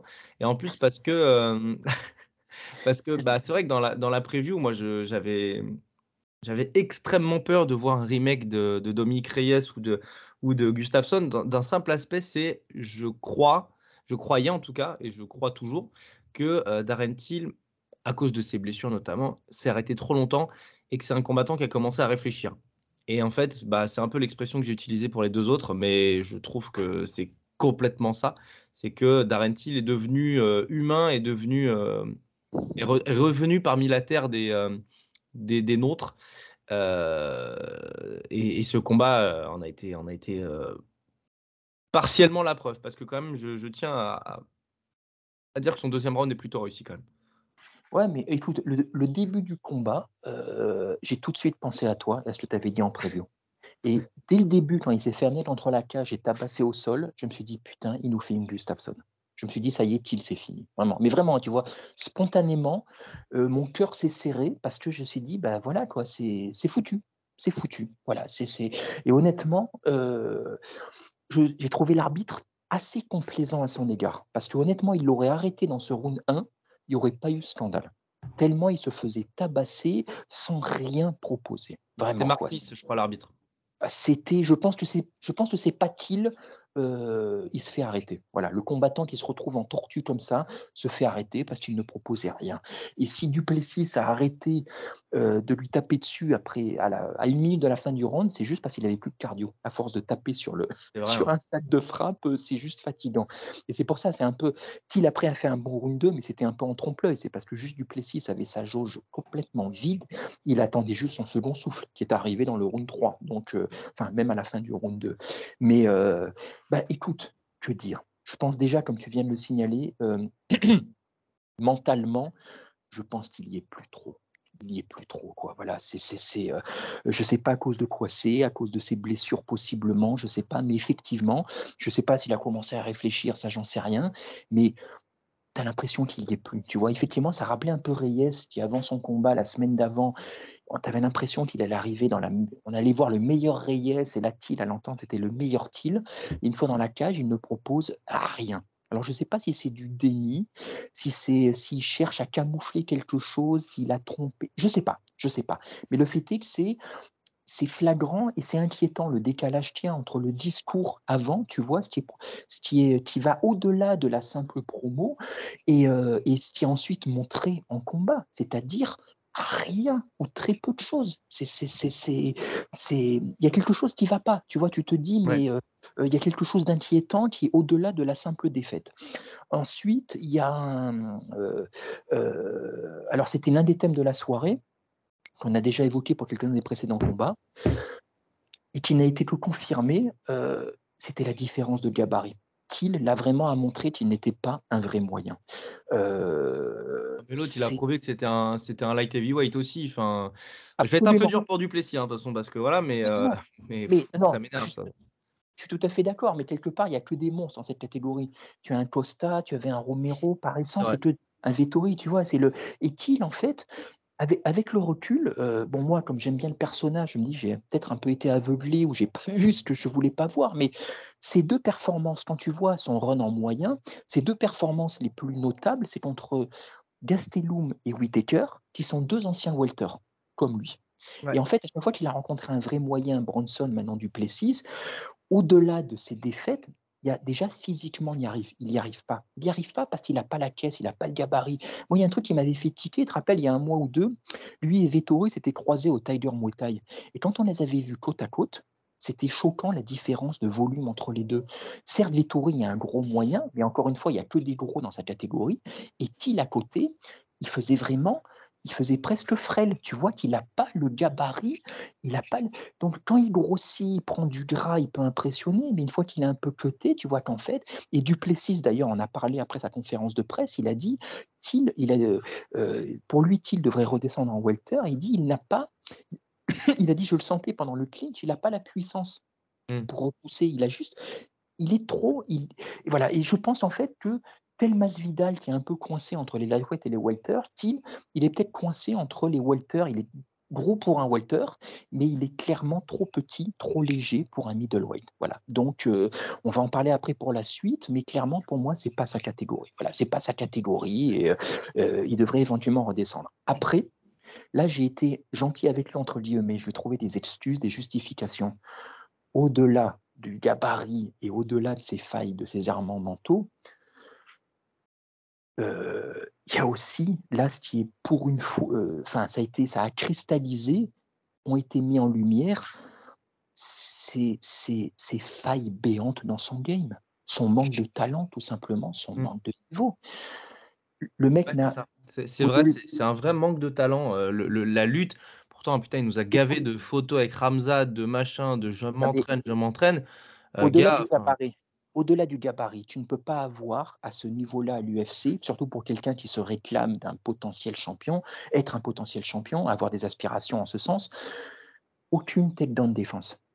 Une fois, une fois mis au sol, aucune, aucun sol, aucun grappling, aucune défense de lutte. Il ne faisait que subir, subir, subir, subir. Tu m'étonnes qu'il ait des têtes, une tête qui ressemble à une pastèque. Il ne fait que prendre des coups une fois qu'il est au sol ou contre la cage. Il ne fait rien. Il n'a rien fait. Qu'a-t-il fait depuis un an à s'entraîner avec Ramzat? Je ne comprends pas. Je ne comprends pas comment arriver à ce niveau-là. Avec, ça fait quand même un moment qu'il fait du MMA, ça fait un moment qu'il a l'UFC. Comment tu peux ne rien avoir à proposer en ce sens, être aussi faible dans cette partie du game. Pour moi, ça frise la faute professionnelle, vraiment. Tu vois, tu vois c'est le. Euh, on, a, on vient de parler de Mitchell, que je trouve trop unidimensionnel, mais proportionnellement, le striking d'un Mitchell est bien meilleur que le sol d'un Thiel. Largement, tu as raison de le dire d'ailleurs, largement. D'ailleurs, ça lui a salopé son round 2 parce que le round 2, clairement, quand tu vois que Dricus Duplessis, il a rien, mais quand je dis rien, il a rien fait du round. Il a levé les bras, il a dit vas-y, tape-moi, j'ai même pas la caisse de te mettre au sol.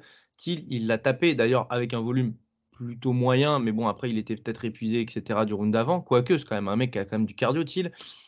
Euh, il a touché, il a touché, il a touché. Et, et, euh, et putain, et si en fin de round, Duplessis le met au sol, Putain, mais tu n'as pas le droit, avec ce gap de confiance que tu récupères pendant 3-4 minutes, tu n'as pas le droit d'être mis au sol. Tu n'as pas le droit de ne pas t'attendre à ce que ce gars qui t'a mis la misère au premier round au sol ne tente pas un takedown pour se sortir de l'étreinte. C'est, et là, je, vais remployer ton mot, c'est quasiment une faute professionnelle d'être aussi naïf en fait. Tu vois, c'est, vraiment de la naïveté pure. Peut-être qu'il a bossé son skill set, peut-être qu'il a bossé des trucs, mais là, il a tout oublié et il en est devenu presque presque ouais, naïf et presque bête en fait. Tu vois, le, vraiment, je t'envoyais des messages pendant que je regardais le combat parce que je sais que tu l'adores, etc. Enfin, que tu as une, une, une, affection particulière pour lui.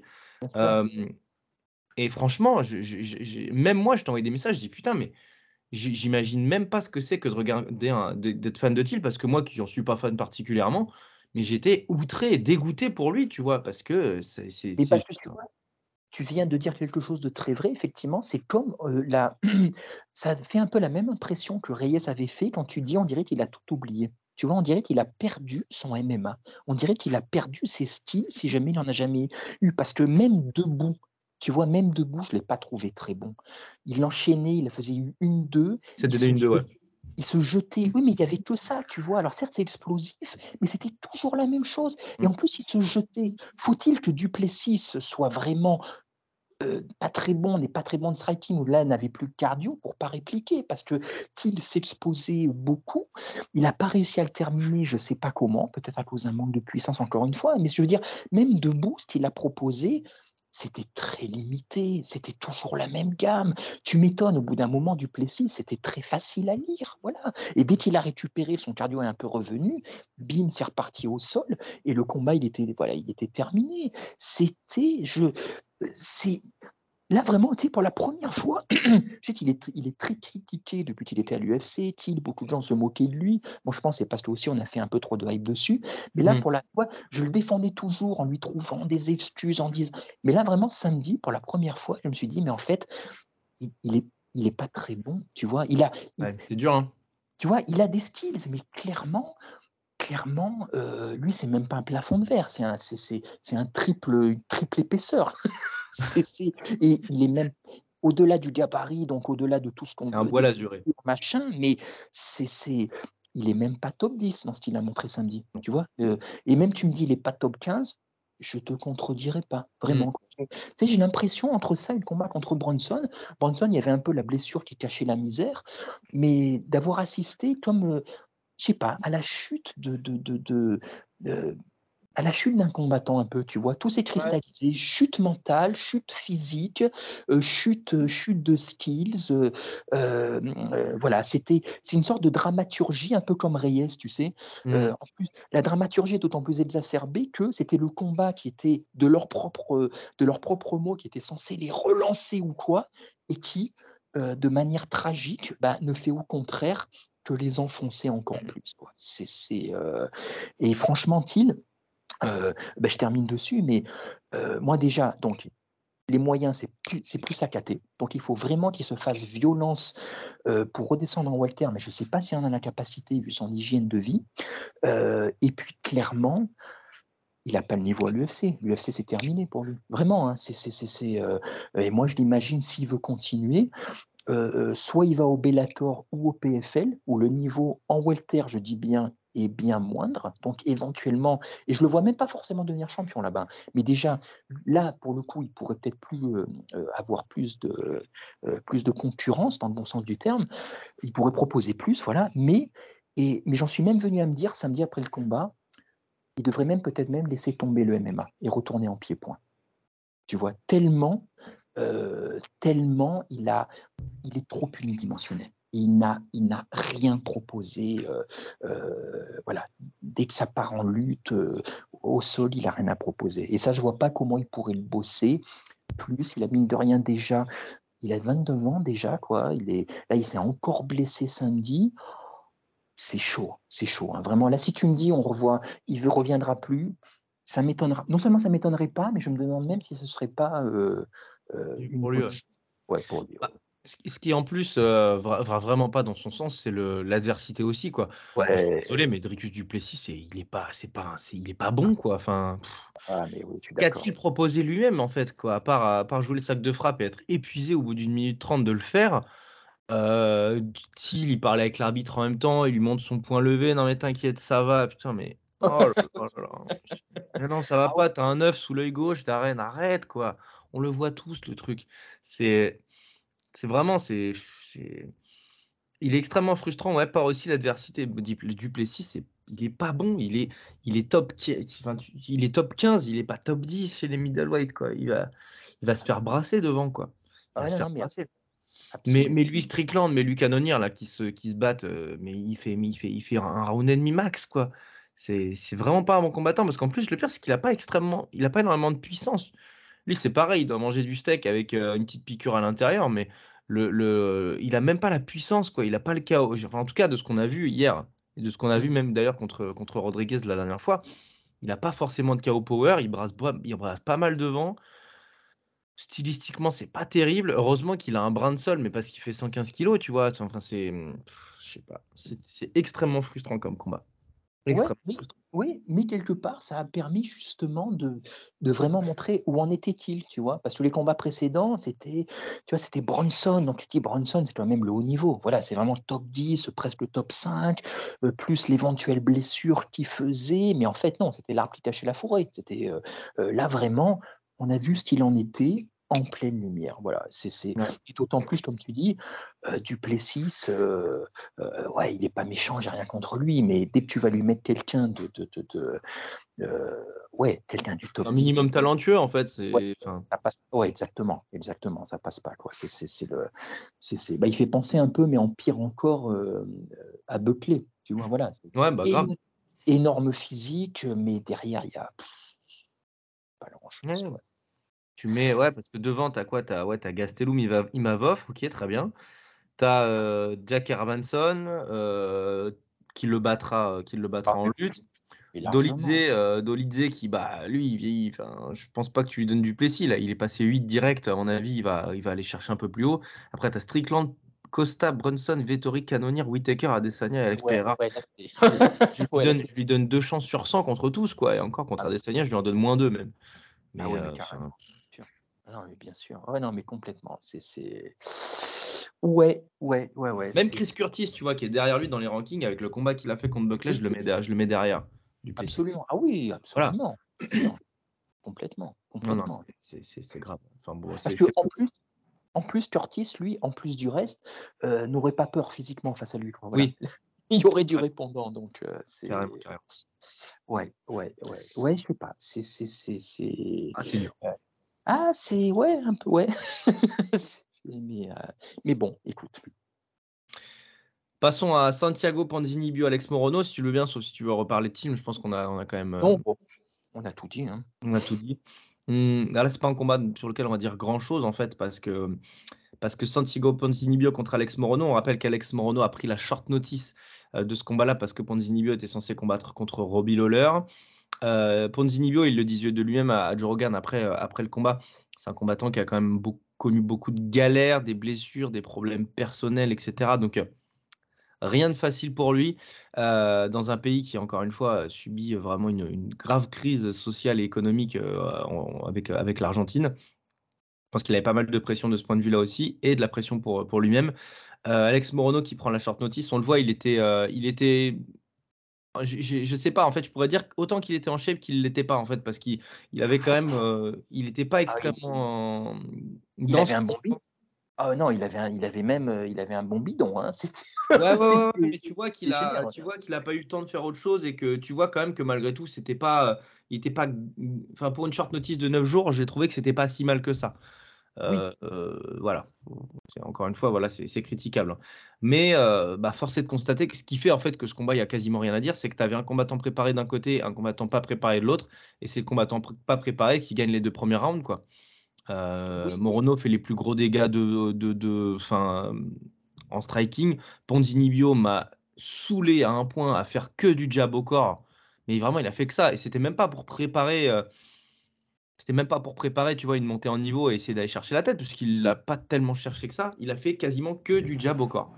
Un petit peu de kick au corps, encore une fois, il a essayé de fatiguer le, le petit bidou de, de Morono, voilà, mais euh, pff, ouais, il était pas, il était pas dingue ce combat. hein. Euh, Pas te mentir, c'est. bah, Après, bah déjà, on se, de- on se demandait même avec Lawler qu'est-ce que ça faisait, qu'est-ce qu'il faisait sur une sur la main carte, ce combat. Voilà.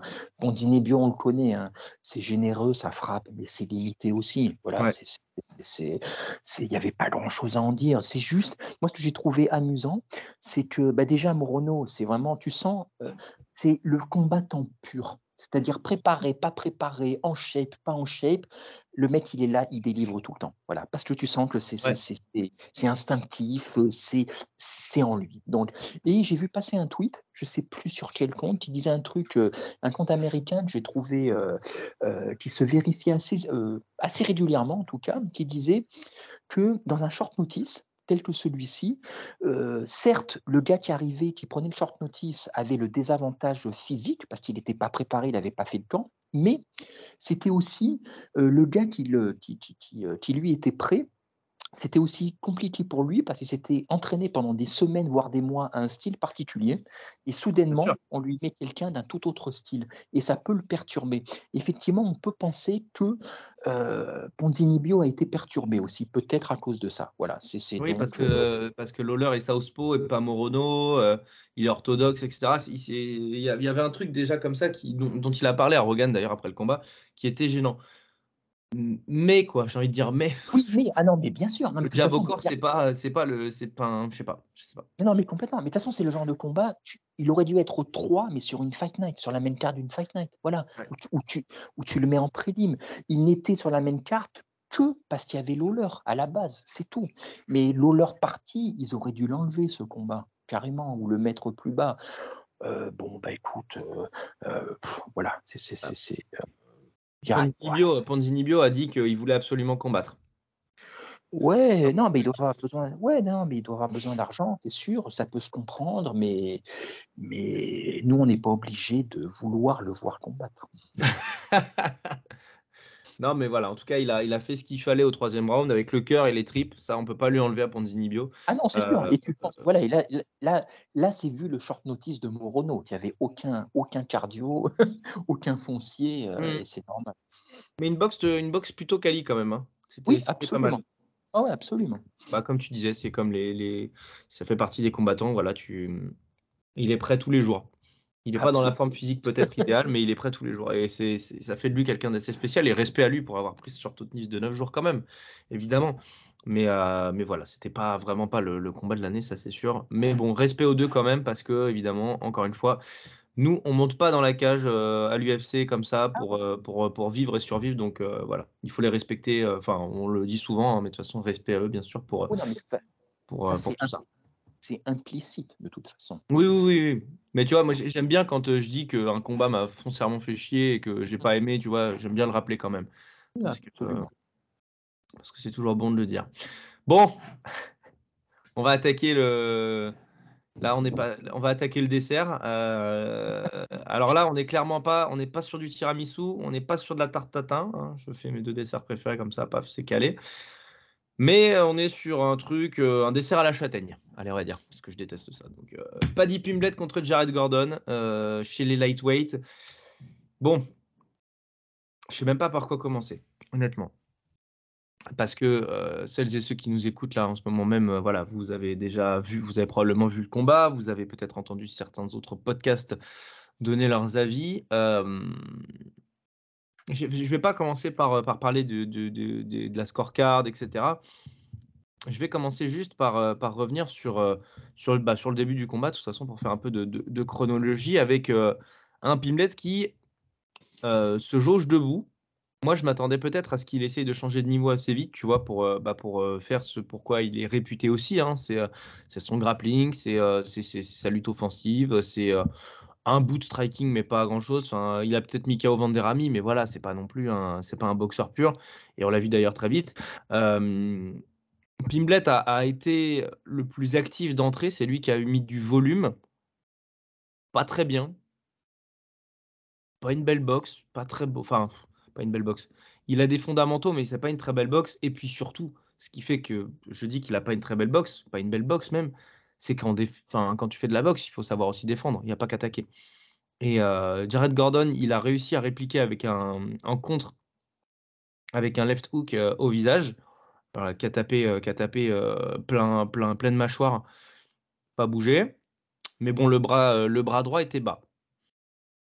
Jared Gordon, 20 secondes plus tard, un contre, left hook, le bras de Pimblet, il est au niveau du torse. Et ça s'est produit cinq fois dans le premier round plus encore que la prestation de Pimblet qui est, d'une pauvreté euh, sans nom, c'est le manque d'adaptabilité, c'est le niveau d'intelligence, le fight IQ et euh, le skill set qui est, très très très très pauvre quoi pour l'instant quoi. La hype de ce gars au moment où on se parle, après un combat pareil, je ne la comprends dans aucun point, tout simplement ce gars n'est pas fini, il n'est pas fait encore. Il a peut-être du potentiel, il est champion du Cage Warriors, ça excite tout le monde parce que ça ressemble à Conor McGregor, super. Euh, il y en a qu'un, un Conor, hein, en fait. Hein. Et, et, Pimblet nous l'a tous montré euh, sur ce Common Event. Il a raté son événement. Et en plus de rater son événement, c'est pas, pas parce qu'il a été sous pression, parce que je pense que ça, il peut le gérer. C'est parce que tout simplement, c'est pas un très bon combattant de MMA pour l'instant. Voilà, je te laisse prendre le relais, je, je vais continuer sinon. Non, mais le... ouais, mais pour l'instant, le mec, il a, il a quel âge? Il a quand même déjà 28 ou 29 ans, quoi. Donc, je crois, qu'il a un euh, poil plus jeune. Un poil plus jeune, mais bon, c'est quand même, il a, ouais, il a été champion du TJ. Enfin, je veux dire, c'est pas, il n'a pas 18 ans comme Rosas, toi. C'est, euh, Et tu parles de fight IQ, de manque d'adaptabilité. Euh, pour moi, c'est ce que tu as dit en deuxième, c'est le, c'est juste qu'il pouvait pas. C'est un manque de skills, c'est tout, tout simplement. Il va avoir 28 ans en janvier. ouais, il n'a pas le talent. Il n'a pas le pas Bon, il n'est pas bon, arrêtez Tout simplement. C'est, Parce que, que Gordon, on en avait parlé, hein, c'est un bon combattant, vraiment, mais il n'y a pas de génie non plus. Et pourtant, Gordon l'a muselé pendant bah, quasiment tout le combat. Quoi. Voilà, c'est, on, était, on peut hésiter entre un 29-28 ou un 30-27, mais juste Gordon lui a donné il lui a donné la leçon pendant tout le combat, que ce soit euh, Pimblet a un peu fait deux trois trucs au sol vite fait, mais sinon c'est tout quoi. Que ce soit en clinch, que ce soit de, debout, c'était Gordon. Je dois montrer Gordon. Le pire, c'est que voilà, il, n'a grand chose. Hein il n'a rien montré de génial. Voilà, c'est exactement ce que j'allais dire. Il a juste fait, il a les fondamentaux, Gordon, c'est tout. Voilà, mais ça suffisait. Au, face au Pimlet qu'on a vu samedi, ça suffisait quoi. Et lequel l'anglais, il n'avait rien à proposer. Il, il avait, il ne répliquait pas. Il n'avait rien à donner en réplique quoi. C'était, mais, mais effectivement, tu te demandes, tu connais pas du tout le combattant, tu connais pas sa hype. Tu te dis, bah voilà, c'est un combat tu le mets pareil sur une, sur une Fight Night en milieu de carte. Tu vois, voilà, c'est parce que c'est le niveau à peu près des deux. Mais mais c'est le fait qu'il y ait toute la hype derrière, le fait qu'il y ait son arrogance avant et après le combat, euh, le fait que, qu'on se le prête, tout ça, ça joue contre lui en fait, parce que depuis samedi, il se prend des tempêtes de merde de tous les côtés, et au-delà même, si tu veux, de, de, du personnage, euh, du côté sulfureux ou de son acquaintance avec Dana, mais surtout, pour la première fois, tu vois, il y avait de la même manière pas de la même façon, bien sûr, mais de la même manière, on a dit que Thiel avait été exposé euh, de manière définitive. Mais là, Pimblet, tout le monde pointe, tu vois, il y avait une sorte de point d'interrogation. Là, ça a été unanime. Tout le monde dit, c'est pas forcément un, c'est pas un nulard, mais clairement, c'est même, il est, il est même pas dans le top 20 des lightweight à l'UFC actuellement. Et grave. En plus, c'est ça, c'est qu'il est dans la catégorie la plus compétitive. Ce gars n'a aucune chance, en l'état, d'arriver dans le top 10. Tout Voilà, parce que tu vois, on parlait en preview, on disait, ben, Gordon, juste ici, il avait affronté pas grand monde, des no-name, hein, avec euh, voilà Il toujours le, il a pas battu euh, Oliveira? Le respect qu'on leur. Euh, qui ça? Euh, Jared Gordon Gordon? Je crois. Je sais pas, j'ai pas, Je- je, je vais, rev- je vais vérifier, mais je crois que c'est la dernière de- défaite d'Oliveira avant son. Une des dernières défaites avant son run. Bouge pas, je vais vérifier. C'était pas Darius plutôt? Je vais, je vais vérifier. Non, mais c'est peut-être Darius la dernière défaite, mais une des dernières. Je vais, je vais vérifier, bouge pas. Je D'accord. te laisse Et, euh, continuer. ah ouais. Mais, euh, mais sinon, euh, oui, si, si, euh, Oliveira. Il a, Ah non, il a perdu contre Oliveira. Putain, je suis il a perdu contre Oliveira. Voilà. voilà Il a perdu, pardon. Mais, euh, mais voilà, non, mais parce que voilà, mais on se disait que ce combattant, c'était son premier, son premier step, et ben on a vu ce qu'il en a été. C'est moi, ça m'a rappelé un peu, bah, vu qu'on les avait comparés au niveau de la hype euh, un peu survendue, euh, quand O'Malley, on lui a fait affronter Vera ou Munoz, tu vois, plus Munoz encore. C'est-à-dire, on te donne ton premier combattant qui a un peu un nom, qui a un peu, qui un peu un step, qui a un peu un niveau, Ouais. et tu, tu foires complètement. Enfin, tu montres tes limites, quoi. Tu vois juste que tu n'as pas le niveau, tout simplement, tout simplement. Mais ce combat, on n'en parlerait même pas, si tu veux, si c'était pas Pimblet. Voilà. Le souci, c'est qu'on te le survend euh, comme la sensation, que tout le monde ne parle que de lui. Il était main event. Mais normalement, c'est juste de la bouffonnerie. Si tu pas au courant de tout ça, Pimblet, tu t'arrêtes même pas sur lui. Tu te dis, bah, c'est un gars lambda de milieu de tableau et on n'en entendra plus jamais parler. Voilà, c'est tout. C'est- euh, c'est juste, c'est ubuesque, ubuesque. Et quand tu vois après Dana White, cette espèce de, de, de, de, de, de- de gros connard chauve là qui te dit en conférence de presse, qui défend Pimblet, qui défend la victoire, et qui Il dit que Gordon, N'en a pas assez fait. Gordon a fait un mauvais combat. Et après cette espèce de, de, de, de, euh, d'outre-astéroïde, il vient te dire que le main event était tellement chiant qu'il a arrêté de le regarder. Mais putain, mais c'est. Mais déjà, c'est lunaire en soi. Et en plus, c'est oui, le mec, il est quand même président de la plus grande ligue de MMA au monde. Tu n'as pas à tenir des propos pareils qui sont déjà outranciers, qui sont euh, irrespectueux et qui en plus sont faux. Mm. Sont faux. Parce que tu peux, quand tu survends McGregor, au moins il y a quelque chose à survendre. Il y a, il y a- il y a- il y a un vrai talent derrière. Alors que Pimblet, mais et ça devient de plus en plus voyant en plus. C'est Non, juste. mais je suis désolé, mais ce, ce combat, si on n'avait vu que ce combat, il est nul. Il est, j'ai pas peur de le dire, il est nul. Alors, peut-être qu'un jour il deviendra bon, hein, encore une fois, il faut, faut pas, faut pas, voilà. Mais en l'état, ce combat-là, il est nul. Nul. Il se fait concasser par tout le Ah, top mais- 15. Absolument, complètement. Ah oui, mais j'ai rien à rajouter. C'est, c'est, c'est, c'est, euh, si ce n'est que ça montre encore une fois par défaut euh, bah, pourquoi l'UFC reste quand même la ligue numéro un. Quoi. Tu vois, vraiment, quand les gars viennent d'autres, d'autres catégories, il a quand même été champion au Cage Warrior. Quoi. Tu vois, c'est, c'est, euh, il y a quand même un step après, un step. Et je sais plus quel coach après qui en parlait, oui, et ensuite à l'UFC, dans l'UFC même, tu as des steps. Et plus tu montes, plus ça devient compliqué. Mais un mec comme Pimblet, avec style d'éclair et comme on te le vend, on aurait pu s'attendre à ce que ça devienne compliqué bien plus tard. Pas avec Gerard Gordon. Tu sais, Pimblet, c'est- tu sais, Pimblet, c'est comme ces trucs que tu as sur Insta, les pubs pour acheter des trucs révolutionnaires, là, les coques de téléphone, euh, euh, les, euh, les, les- je sais pas, des fringues et tout. Et en fait, quand tu la reçois, tu sais, t'as- admettons, tu as acheté un, t'as acheté une coque violette, tu vois, indestructible. En fait, c'est une coque euh, vert clair que tu reçois, tu fais tomber ton téléphone sans le faire exprès, ton téléphone, il est, il est massacré, il faut que tu en rachètes un, tu vois. C'est la Ah même chose. Ouais, je sais pas. Je me souviens d'un- gars que je connaissais euh, à l'époque là qui me, qui me survendait, euh, enfin qui suivait pas l'UMMA en fait, il, il a suivi parce que je lui en parlais, parce que voilà, euh, quand je suis passionné par un truc, j'en parle à mes proches, à mes potes et tout. Et il m'avait dit, waouh, Pimblet, incroyable, j'ai regardé des highlights au Cage Warriors là, et putain, ce qu'il a mis à vendre des ramis, tout ça, etc. Et en fait, je me souviens lui avoir dit un truc du style, oui, enfin, pour l'instant, on en a, on en a rien vu. Oui, il semble, ça semble être un bon lutteur, etc. Euh, va falloir qu'il devienne un peu plus fort que ça. Euh, je pense que j'ai eu cette discussion il y a un an et demi, deux ans. Mhm. Euh, je, ne vois aucune progression chez, chez ce gars, quoi. aucune, aucune progression. Parce qu'en plus, tu vois, Sean O'Malley, on, on l'a toujours dit d'ailleurs dans le podcast, même si, on a, même si on a été un peu critique dessus, il y, avait, il y a toujours eu du potentiel quand même. Il a, il, a une, il a, une, boxe que Paddy Pimblet n'aura jamais. Euh, il a une allonge, il a un physique très avantageux pour sa catégorie. Pimblet n'a rien euh, en termes de physique, il a rien, euh, enfin il a rien, n'a, il a rien, comment dire, il a rien que les autres pourraient envier physiquement parlant, tu vois. Sa lutte, bah oui, bah euh, bonjour, euh, bonjour RDA, bonjour Gamrot, euh, bonjour Tsaroukian, bonjour Jalin Turner, bonjour Moïcano, bonjour Chandler, bonjour Darius, bonjour Poirier, bonjour Oliveira, ah bonjour Marachev. En fait, ils sont tous, tous ceux que j'ai cités sont infiniment meilleurs que lui en lutte. Enfin, mon Dieu, quoi. Ismagoulov, enfin, voilà, je, l'ai oublié, j'ai oublié de le citer carrément. Non, mais de toute façon, tout le monde, tu pourrais tous les citer. Mais tu l'imagines en striking devant, devant, devant un poirier, devant un gars comme ça, mais il se ferait mais massacrer. Surtout que tu parlais du physique, même si lui n'a pas grand-chose d'exceptionnel, mais samedi, euh, il avait en plus l'avantage physique. Tu sais, on aurait vraiment dit un lightweight contre un featherweight, toi. Et malgré ça, Malgré ça, Gordon a même eu l'avantage dessus.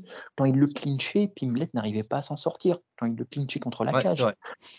C'est, je sais pas, tu vois, effectivement, non, seulement O'Malley a un talent brut que n'a pas Pimlet, mais O'Malley, au-delà de, toutes ces, de son personnage fantasque, tu sens que c'est un bosseur. Il bosse, il s'améliore. Il s'améliore de combat en combat, on l'a toujours vu s'améliorer. Pimlet, comme tu dis, tu as l'impression qu'il te donne toujours la même chose. Toi. Voilà, ça pas...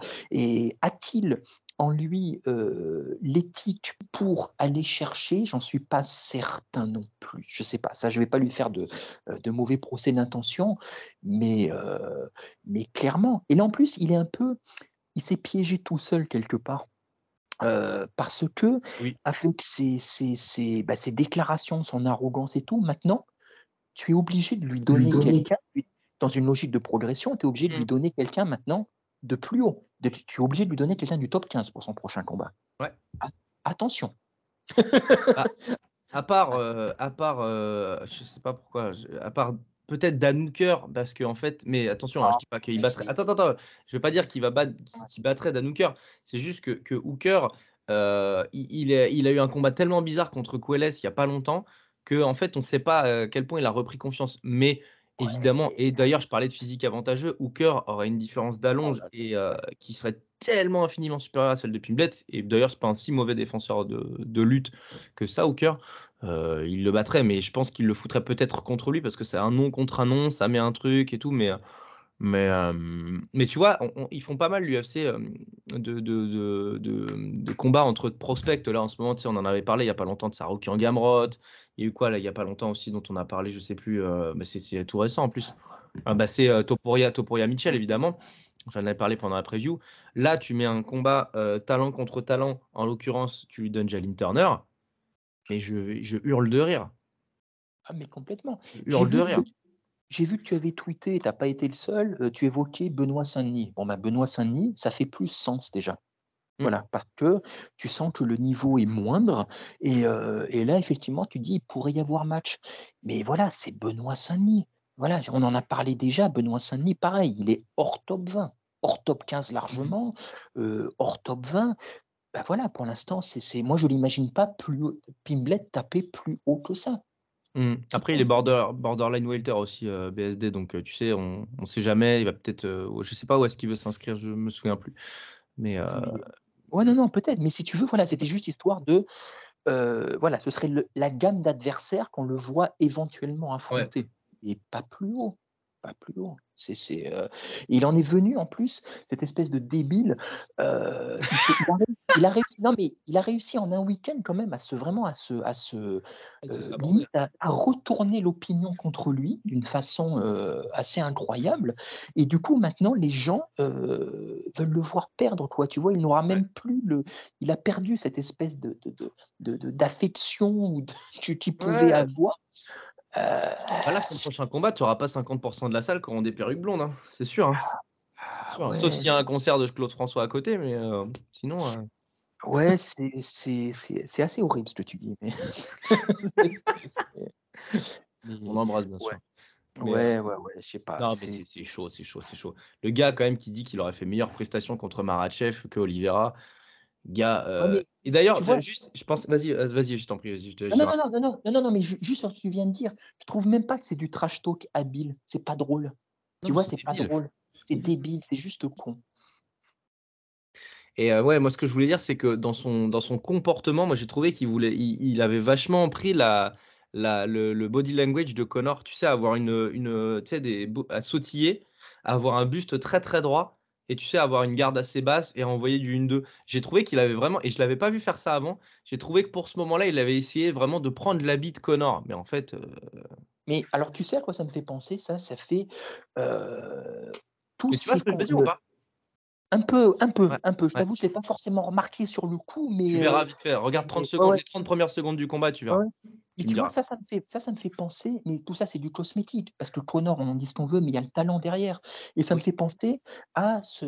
euh, Mohamed Ali en parle dans une de ses autobiographies où il dit que après, la, euh, après qu'il soit arrivé, il y a eu des tas de combattants qui ont tenté d'imiter son style. Mais ils n'imitaient que la forme, ils n'imitaient pas ce qu'il y avait derrière. Parce que derrière, tu ne peux pas combattre garde basse si tu n'as pas le talent, la vitesse et, et le style oui. de Mohamed Ali. Tu ne peux pas faire ce que fait Connor si tu n'as pas le talent de Connor. Voilà, c'est tout. C'est juste débile, c'est débile. Mais de toute façon, il m'a pas l'air. euh, Non, enfin, je vais pas commencer. Mais euh, crois qu'on va passer au main event parce qu'on va, on va Ouais, je- balancer du. Tu vois, tu Ouais, parlais ouais. d'une tempête de merde tout à l'heure. Je crois qu'on est en train de rajouter un petit saut là. Donc, c'est pas la peine. Juste un petit mot aussi parce que Dana White mérite un petit truc. Depuis l'UFC 279, Dana White, c'est un enchaînement de conneries de merde aussi. Donc euh, voilà. Ah il est temps qu'il parte en vacances lui aussi. Non, mais il est en roue libre complet, complet. Je comprends pas, mais là, pour le coup, vraiment, euh, il n'est pas seul à l'UFC. C'est le président, mais il décide pas de tout. C'est la tête de gondole surtout. Là, il est en train, je trouve, euh, de faire plus de mal que de bien. Tu vois, c'est, Ah, il a un grave. côté grande gueule qui peut, euh, qui peut servir l'intérêt de sa compagnie, qui des fois est rigolo, qui des fois est pertinent. Mais là, effectivement, depuis quelques, il est en roue libre totale.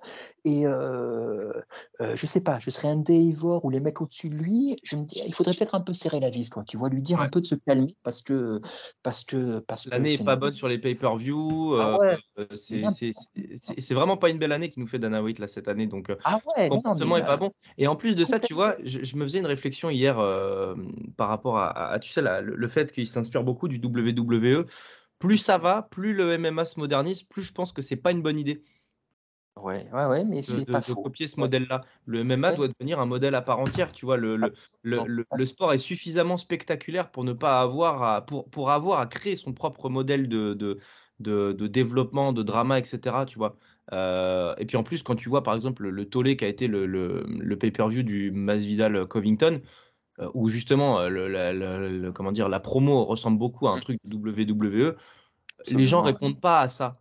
Donc en fait, je, je, je, je pense que, notamment avec les Conor Rabib, etc., et ces, ces dramas assez naturels, que le, le- l'UFC doit avoir son propre modèle de développement de, de commercial et, et, euh, et la gestion de la hype, etc. Et plus ça va, plus je pense que se copier, se calquer un peu sur le modèle de la WWE, c'est une vraie connerie, quoi.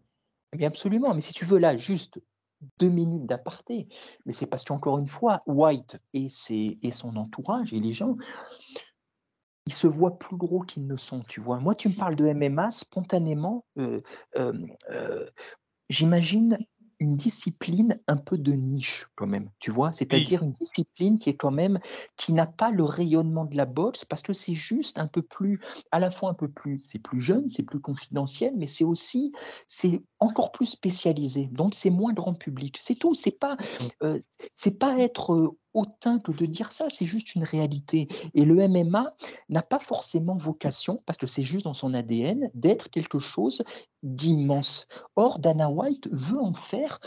Il est hors sol là aussi. Tu Ouais, l'écoutes, le vrai. MMA est plus important. Il veut que sa concurrence, le football américain. Et ça ne, ça, ça ne peut pas, c'est pas dans l'essence du sport. Et effectivement, comme tu dis, ils sont en train de faire n'importe quoi en voulant absolument, en voulant forcer, voilà, en voulant Mm. forcer leur nature, alors que ce n'est pas ça, effectivement. C'est, c'est, et ce que tu dis, effectivement, cette espèce de drama minable entre Colby et Masvidal, euh, le, le- tu te rappelles, ben, entre Rabib et Connor, où ils prenaient les images euh, de, de, euh, de Connor qui pétait un bus, enfin, c'est, ils prennent ça du mauvais côté, ils veulent Ouais, c'est C'est- c'est- c'est- Sachant que le mec a été condamné juridiquement pour ça en plus, quoi. Tu vois, Absolument. pour oui, non, l'histoire non, euh, Et là, effectivement, comme tu disais très justement, euh, Disney, ESPN, euh, qui est le diffuseur de l'UFC, n'est pas content visiblement cette année. Ils sont pas contents des affiches, ils sont pas contents des chiffres. euh, ils sont donc pour l'instant Attention. le compte. Attention, voilà, exactement. Attention. Et c'est pour ça peut-être aussi qu'il qu'il essaye de, et c'est pas du tout comme ça qu'il faut le prendre d'ailleurs, de, de survendre, surbooker euh, Pimblet.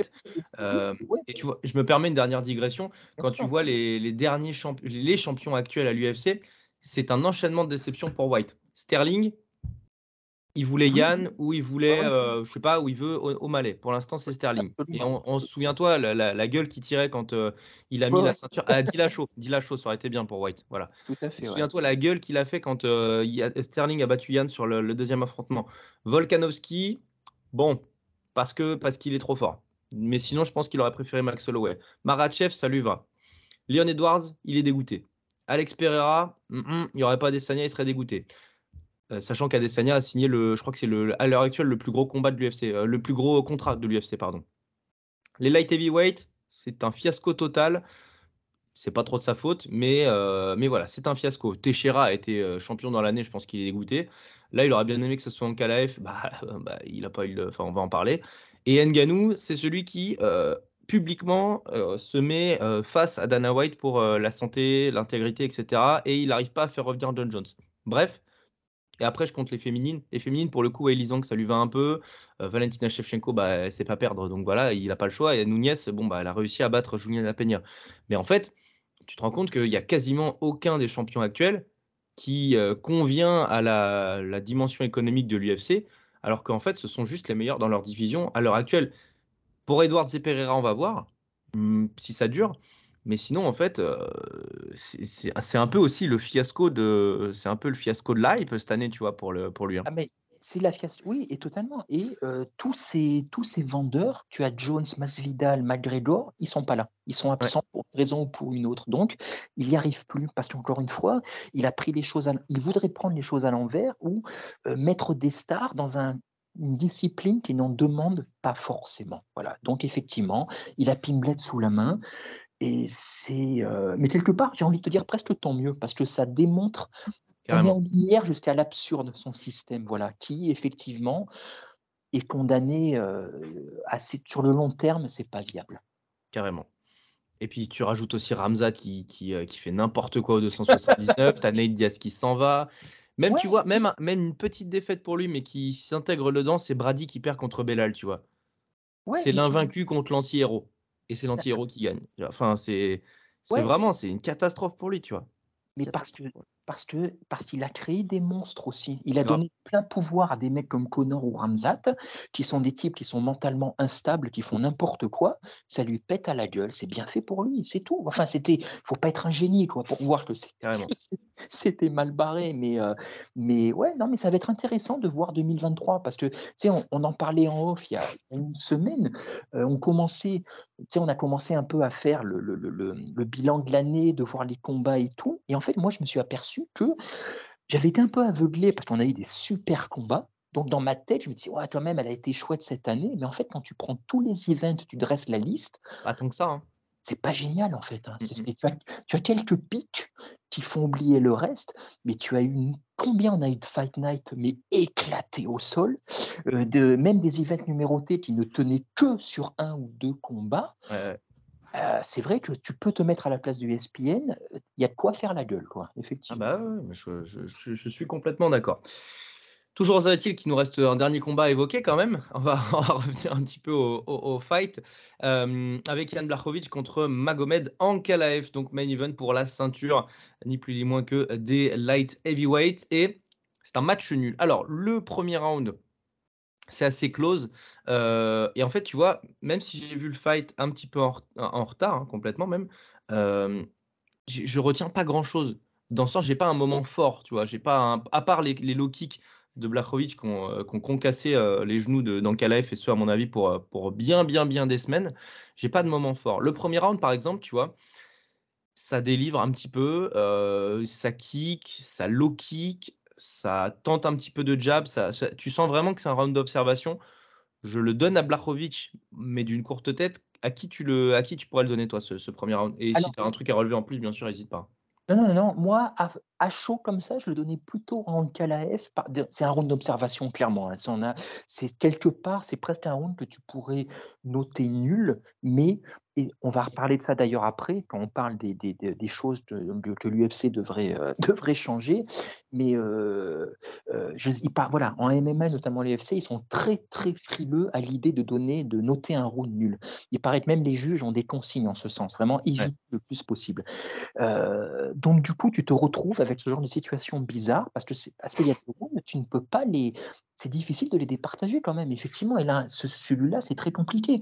Moi, je l'avais donné à chaud, je dis bien chaud, mais vraiment donc avec toutes les précautions d'usage, plutôt en KLAF parce que je le voyais plutôt euh, prendre le contrôle de la cage, tu vois, le centre de la cage, tout le contrôle des opérations et il donnait quelques petits euh, body kicks, euh, voilà, qui n'étaient pas forcément spectaculaires, mais qui étaient constants, tu vois? Ouais. Donc je disais comme ça en regardant qu'il réussissait à garder Blarovic à distance. Et donc pour moi, c'est pour ça que si tu dois le donner à quelqu'un, je lui donnais plus tôt. Après, vu ce que tu viens de dire, si tu le donnes à Blarovic, je vais pas, je vais pas monter au créneau pour le défendre. ouais, ouais. hmm. Par contre, le deuxième round, il est clairement pour Blachowicz qui, a- qui a- qui accélère, qui met des coups durs. Et on voit déjà que les low kicks, mais les monstrueux low kicks de Blachowicz font très mal en KLF et ils s'en cachent même pas d'ailleurs. C'est assez rare d'ailleurs de voir ce, de- Oui, de voir ce ouais. genre d'action du, du gars vraiment qui fait ouf, là, celui-là, dur. Il avait même été obligé, euh, début du troisième round, à changer de, à changer son, à changer son, à changer sa garde, changer de bras arrière, quoi. Ce qui est, rare pour Ankalaev d'ailleurs. Et on voit que d'ailleurs, il est revenu sur sa jambe, euh, sur sa jambe gauche avant, il est revenu sur, sa jambe droite avant, euh, assez vite parce qu'il n'est pas du tout à l'aise. Et en fait, au, le round 2, il est clairement pour Blachowicz parce qu'en plus, il met des coups durs en, striking, donc euh, très intéressant. Il prend vraiment le dessus. Le troisième round est un peu dans la continuité du deuxième. Et sauf que bah, justement, avec les low kicks de Blachowicz, il arrive même en fait à, neutraliser l'autre jambe de euh, d'Ankalaev, en l'occurrence la, jambe gauche. On en arrive à un stade où en fait Ankalaev n'a plus de jambes, il a plus de genoux. Il, arrive quand même, et c'est assez miraculeux, à se déplacer un petit peu. Il essaye vraiment, tu vois, de, bah, de, de- de garder au chaud en fait ses jambes hein, et de- d'essayer de, de- de- de faire son propre antidouleur. Il se déplace, il essaye de faire du takedown au troisième round, il n'y arrive pas. Blachowicz vraiment arrive à, maintenir le, bah, tout simplement à maintenir le, dessus, en fait, à garder le dessus. Et là, tu te dis que c'est quand même fou parce que si on avait eu Prohashka Glover, on aurait peut-être eu un 30-27 Blachowicz. C'est fou, hein, parce que ça, aurait été un combat en trois rounds. Il n'y aurait pas eu de galère. Et ça aurait été un- une victoire, euh, somme toute, presque tranquille pour le Polonais.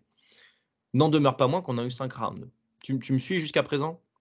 Absolument. Juste, je mets juste un petit bémol, mais ça on ne le saura. Enfin, même pas un bémol, hein, juste euh, un appendice, me faisant l'avocat du diable, comme toujours. Je Mhm. me dis que si jamais ça avait été un 3 rounds, peut-être que, je dis bien peut-être, hein, la stratégie dans le Kalev aurait Oui. peut-être été différente. Voilà, tu vois, il aurait peut-être été moins attentiste. Peut-être, peut-être. Parce Peut-être. que quand tu vois les, les, les coups de battoir qu'envoie Blarovic, mais il n'est pas fait comme nous. Hein. Ah ouais, bah il il l'a pas laissé à l'hôtel, le Polish Power, cette fois-ci. hein. Ah putain, non mais moi je veux, je veux, je veux une radio parce qu'au rayon X, je sais pas, il est, il, a- il doit avoir une densité osseuse, mais, mais Ouais.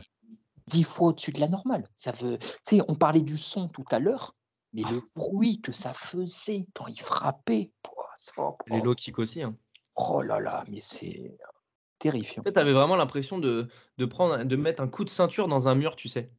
Ah Ça ouais, un non, truc non, un peu similaire. Enfin, je l'ai jamais fait, mais je me doute que si je le fais, ça, sinon je serais quand même un peu bizarre. Mais je me doute que si ça le faisait, euh, ça, ça devrait faire un genre de bruit un peu similaire, tu vois, une espèce de coup de fouet qui tape en même temps. C'est oh là là, mon dieu, Ouf. quelle horreur, quelle horreur, quelle horreur. Mais oui, en- soi, oui, c'est vrai que tu as raison. euh, il aurait eu une, une, euh, une- un game plan sûrement un peu différent, mais Blachowicz aussi, tu vois. Donc, euh, quand on prend les 3 rounds, moi je donne 30-27 Blachowicz, mais ça peut être 29-28 euh, 29-28 pour Blachowicz, sans problème. Et puis en fait, et c'est pour ça qu'il n'y a pas énormément de choses à dire sur ce combat, c'est que le round 4 et le round 5, bah, en fait, tu as un combattant qui a encore un peu de gaz et tu en as un autre qui n'en a plus. Euh, le round 4, eh bien, euh, Ankalaev arrive et c'est tant mieux pour lui. Ça vraiment, je pense que c'est vraiment son salut. D'ailleurs, il arrive à scorer le, takedown et à, et à user euh, avec son poids et il arrive à user avec son poids. Donc très bien, il y, a du, sac de frappe. Je crois qu'au round de 4, je regarde en même temps, mais tu vois, c'est 55 frappes à 11. Donc euh, voilà, ça reste quand même assez, représentatif.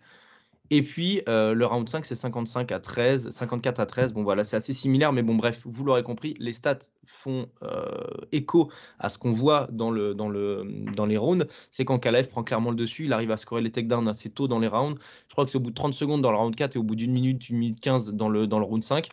Blarovic, il a absolument plus le cardio pour pouvoir se relever. Et même le round 5, il est, il est presque gênant parce qu'en fait, euh, Ankalaev, arrive vraiment à le bloquer contre la cage et c'est du sac de frappe quoi. C'est euh, moi, moi, ça m'a fait, penser, le, ça m'a spontanément m'est venu le le, le Music Nganou 1. Tu vois, quand euh, avait réussi à le coincer contre la cage dans les, bah, dans les pareils, dans les rounds 4 et 5, il avait. Euh, c'était le sac de frappe. Voilà, exactement. ouais. Non, mais c'est clairement ça. C'est clairement ça. Et en fait, bah, une fois qu'on a parlé de ça, et d'ailleurs, j'aurais pu, oui, je voulais juste rajouter que s'il y avait eu allez, 20-30 secondes de plus, l'arbitre aurait probablement stoppé le combat. Donc on aurait eu un, on aurait eu un petit chaos pour qui n'aurait pas été horrible. Euh, n'en demeure pas moins que, et c'est surtout là-dessus évidemment qu'il faut, qu'il faut échanger, c'est sur le, le, les juges et sur les notes qu'on été données aux juges. Donc tu as, as, un juge qui donne 48-47 Blachowicz, donc les trois premiers rounds à Blachowicz et les deux derniers en Kalaev. Le scoring, pour le coup, il est plutôt obvious hein, sur les quatre derniers rounds, en fait. C'est plutôt facile de, tout noter, donc il y a peu de place au débat là-dessus. Tu as un autre juge qui donne euh, bah, du coup le premier round en Kalev comme toi et qui donc euh, donne 48-47 pour, euh, pour, pour Ankalaev. Et puis tu as un autre juge qui donne donc 19-19-19 pour Blachowicz. Donc là, bah, pour le coup, c'est la victoire assurée. Et qui donne 18 à Ankalaev sur le cinquième round il a dominé, et tant en fait on est sur quelque chose de, de l'ordre de la, de, la, de, la, de la chasse. quoi. C'est de la domination pure et dure. Tu t'inscris dans quoi, toi, une fois qu'on fois qu'on a parlé de tout ça? Parce qu'en fait, au final, j'ai un peu résumé le combat. C'est un peu ingrat pour eux, j'avoue, mais on a, on a résumé le combat assez rapidement. quoi. Ouais, mais parce qu'en fait, c'est un combat qui a été. Alors, euh, beaucoup de gens ont dit qu'il était chiant et horrible. Moi, j'ai pas trouvé du tout. J'ai trouvé euh, qu'il était assez, assez pas intense. C'est pas forcément le mot, mais tu sentais que ça pouvait dégoupiller à tout moment. Donc, moi, j'aime bien ce genre de combat où il y a une, menace qui pèse, voilà, tu vois, qui est latent durant tout le combat. Donc, du coup, les deux, euh, aucun des deux n'ose trop se livrer, mais avec raison. j'ai vraiment, j'ai vraiment eu l'impression qu'il y a eu, mais c'est un drame en trois actes. Quoi. Premier round d'observation, les deux suivants, que pour Blarovic, tu te dis, il est en train de le détruire euh, en Kalaef. Je ne voyais même pas comment il allait euh, euh, pouvoir continuer après le round 3, il marchait plus. Et soudainement, ça change complètement. En Kalaef le met au sol, et là, on est dans un autre round. Mais c'est vraiment mais une, une césure totale, vraiment presque trop belle pour être vraie. du coup, moi, donc à chaud, je le donnais en Kalaef pour deux raisons. Parce que je lui donne déjà le round 1 et parce que voilà, on reste sur cette, euh, ce tabassage final, voilà, qui du coup reste, qui est tellement spectaculaire que tu en viens un peu à oublier les rounds 2 et 3, qui eux ont été vraiment largement dominés par Blarovic. Donc du coup, c'est vrai que sur le coup, je le donne à Ankalaev, mais en fait, avec le recul, je peux comprendre un peu tout, en fait, tu vois, sauf ceux qui donnent le victoire à Blarovic, là, peut-être, mais tu vois, le match nul, en tout cas, ne me semble pas si scandaleux que ça non plus, tu vois, parce qu'effectivement, tu peux donner le premier round à Blarovic, il n'y a pas scandale comme on l'a dit tout à l'heure. Mm. Le 18 du dernier, c'est exagéré, mais c'est pas non plus si fou que ça. Voilà, tu vois, c'est pas. Euh, euh, disons que cette décision-là me semble moins scandaleuse proportionnellement que le fait de donner Pimblet vainqueur face à Gordon, tu vois, si on veut comparer les, mauvaises décisions ou les décisions bizarres. Voilà. Donc, de toute façon, voilà, c'était très proche. Ils ont, c'était un combat, c'était un combat bizarre, quoi, tu vois. Mais en fait, au-delà de ça, et c'est ce que j'avais évoqué tout à l'heure, j'ai vu passer un tweet de Dean Thomas, ouais. célèbre consultant, qui disait, en gros, en substance, une fois pour toutes, mais s'il y a un truc à changer à l'UFC, c'est le système de pointage, tu vois, au-delà d'une corruption ou d'une incompétence des juges. C'est juste ce système de scoring hérité de la boxe ne convient pas au MMA. Ça ne convient pas. Je n'ai pas de solution. Je sais pas parce que j'ai pas réfléchi, mais clairement tu vois que ça ne convient pas. Ça ne, tu ne peux pas parce que parce que voilà, euh, là il y a une discussion. Comment tu scores les deux derniers rounds et notamment le dernier. Tu vois, c'est, c'est, c'est, Ouais. c'est, euh, Mm. est-ce que la domination fait que tu mets un 8 ou un 9 Est-ce que tu dois mettre.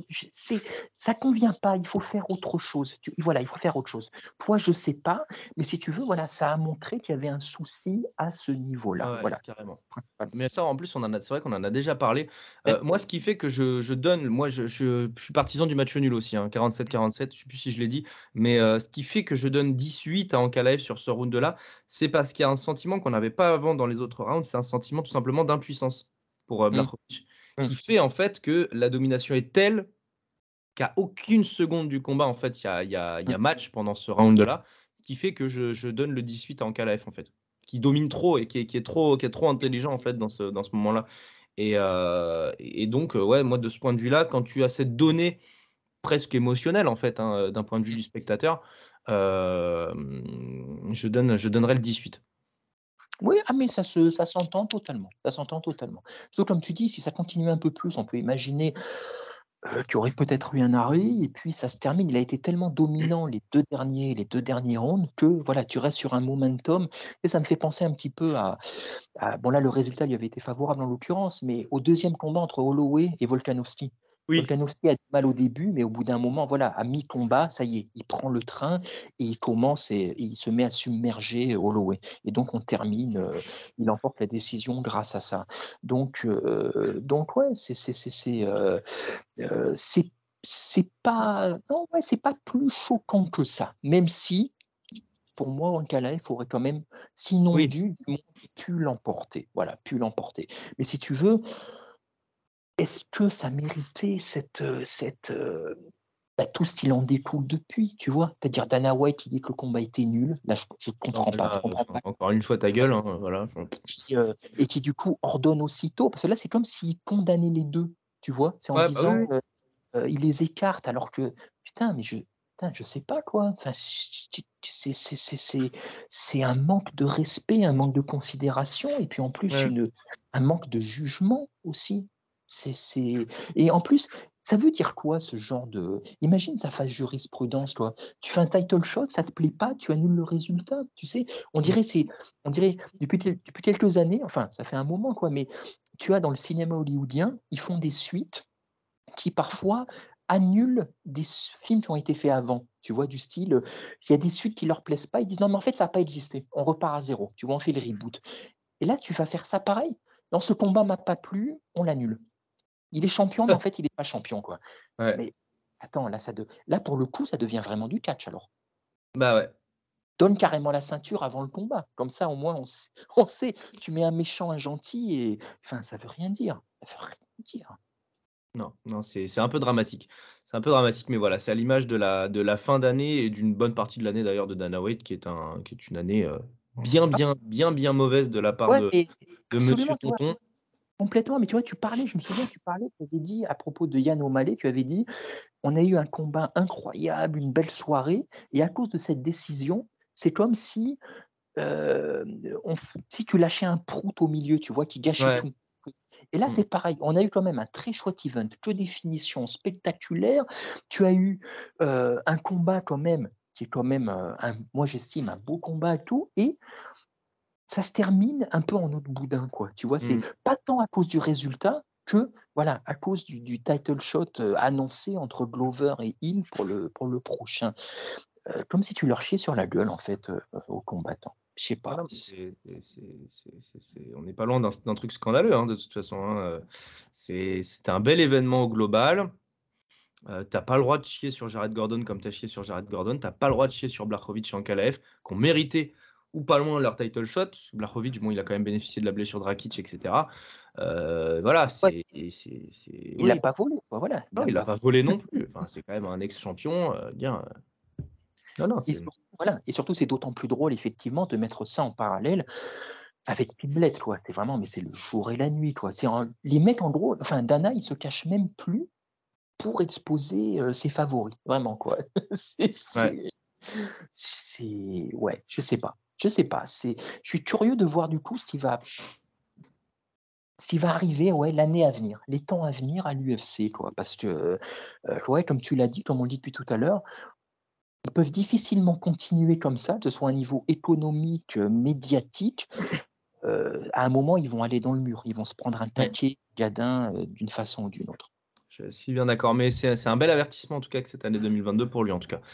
Euh, en espérant qu'il y ait des choses, qui changent, euh, qui changent tout simplement. C'est vrai que, mais bon, c'est voilà, on va pas revenir dessus, on en a déjà un petit peu parlé tout à l'heure. Toujours est-il que donc toi tu donnerais plutôt un KLF gagnant sur un 48-47 et moi je donnerais plutôt le, bah, la victoire à, enfin le, match nul pardon, je vais y arriver. Et juste, si tu me permets, euh, je saluerai la prestation du coach de Nkalaef qui, entre chaque round, à part le dernier peut-être, mais il engueulait. Je Ouais, as faisait pourrir, c'était euh, c'était oui oui, Ah, c'était euh, La vache Tu te dis, ah ouais, ah ça rigole pas là-bas. hein. Oh la Ah c'est clair. vache Tu comprenais pas ce qu'il disait, mais c'était pas sympa. Et il faisait la traduction, euh, il faisait la traduction, il se faisait pourrir. hein. C'était euh, Oh là, oh là là. C'est- Ouais. J'aimerais pas être dagestanais, hein. putain, c'est, ça Oh a la l'air d'être un truc. Ah, c'est du. C'est du... Ah ouais, c'est, de l'intense, hein. Ouais, c'est clair.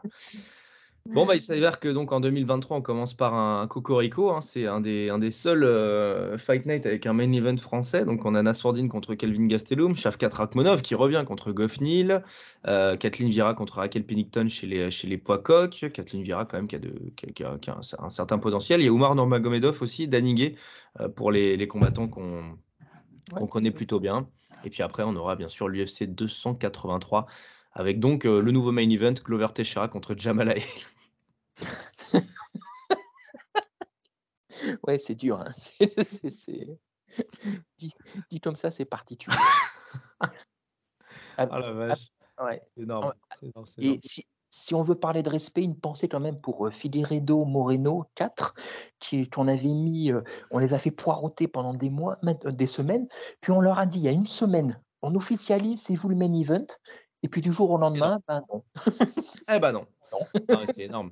C'est énorme, c'est énorme. Mais après, bon, euh, on en reparlera. Mais moi, enfin, je- on n'en peut plus du Figueiredo Moreno aussi d'un côté. hein. Ah Je- oui, enfin, oui, moi, là, j'en ai- je, suis là. Alors, c'est trois combats incroyables, mais je suis repu, quoi. C'est bon. je- non, mais je suis, bah, je suis, oui, non, on en reparlera, mais je suis. On en reparlera. On en reparlera. De toute façon, on va peut-être faire un podcast spécial sur, euh, sur le Teixeira Jamal Hill parce que toi, tu es outré, moi, je, je rigole et je vais essayer. Je vais, je vais- je- puis même, au fond de moi-même, de toute façon, je, défends ce combat-là. C'est juste que ça me fait hurler de rire que ce soit pour une ceinture. Mais bon, bref, ça, on en parlera en temps voulu.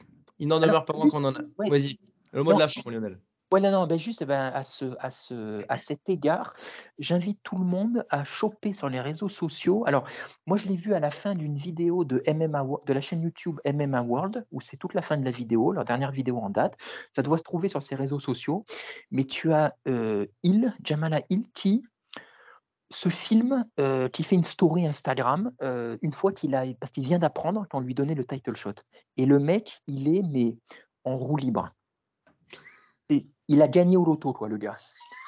Il est, mais il se filme pendant plusieurs minutes de suite et il est en freestyle. Il est, euh, il est en feu, le gale quoi. C'est- Noël. Je pense que c'est le premier title shot de l'histoire où c'est l'histoire où c'est un mec qui a même pas demandé de title shot. Quoi. Genre, Ah, mais énorme. exact- exactement.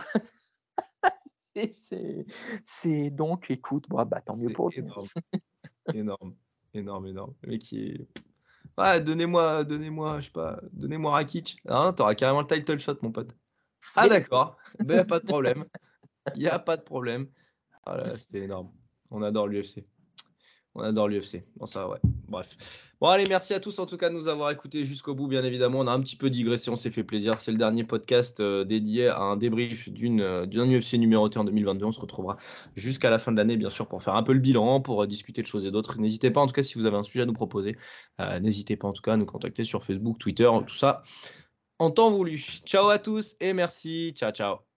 Merci à tous d'avoir été jusqu'au bout du podcast. Encore une fois, si ça vous a plu, n'hésitez pas à mettre une bonne note sur les plateformes, ça améliore notre visibilité. Encore merci et à très vite.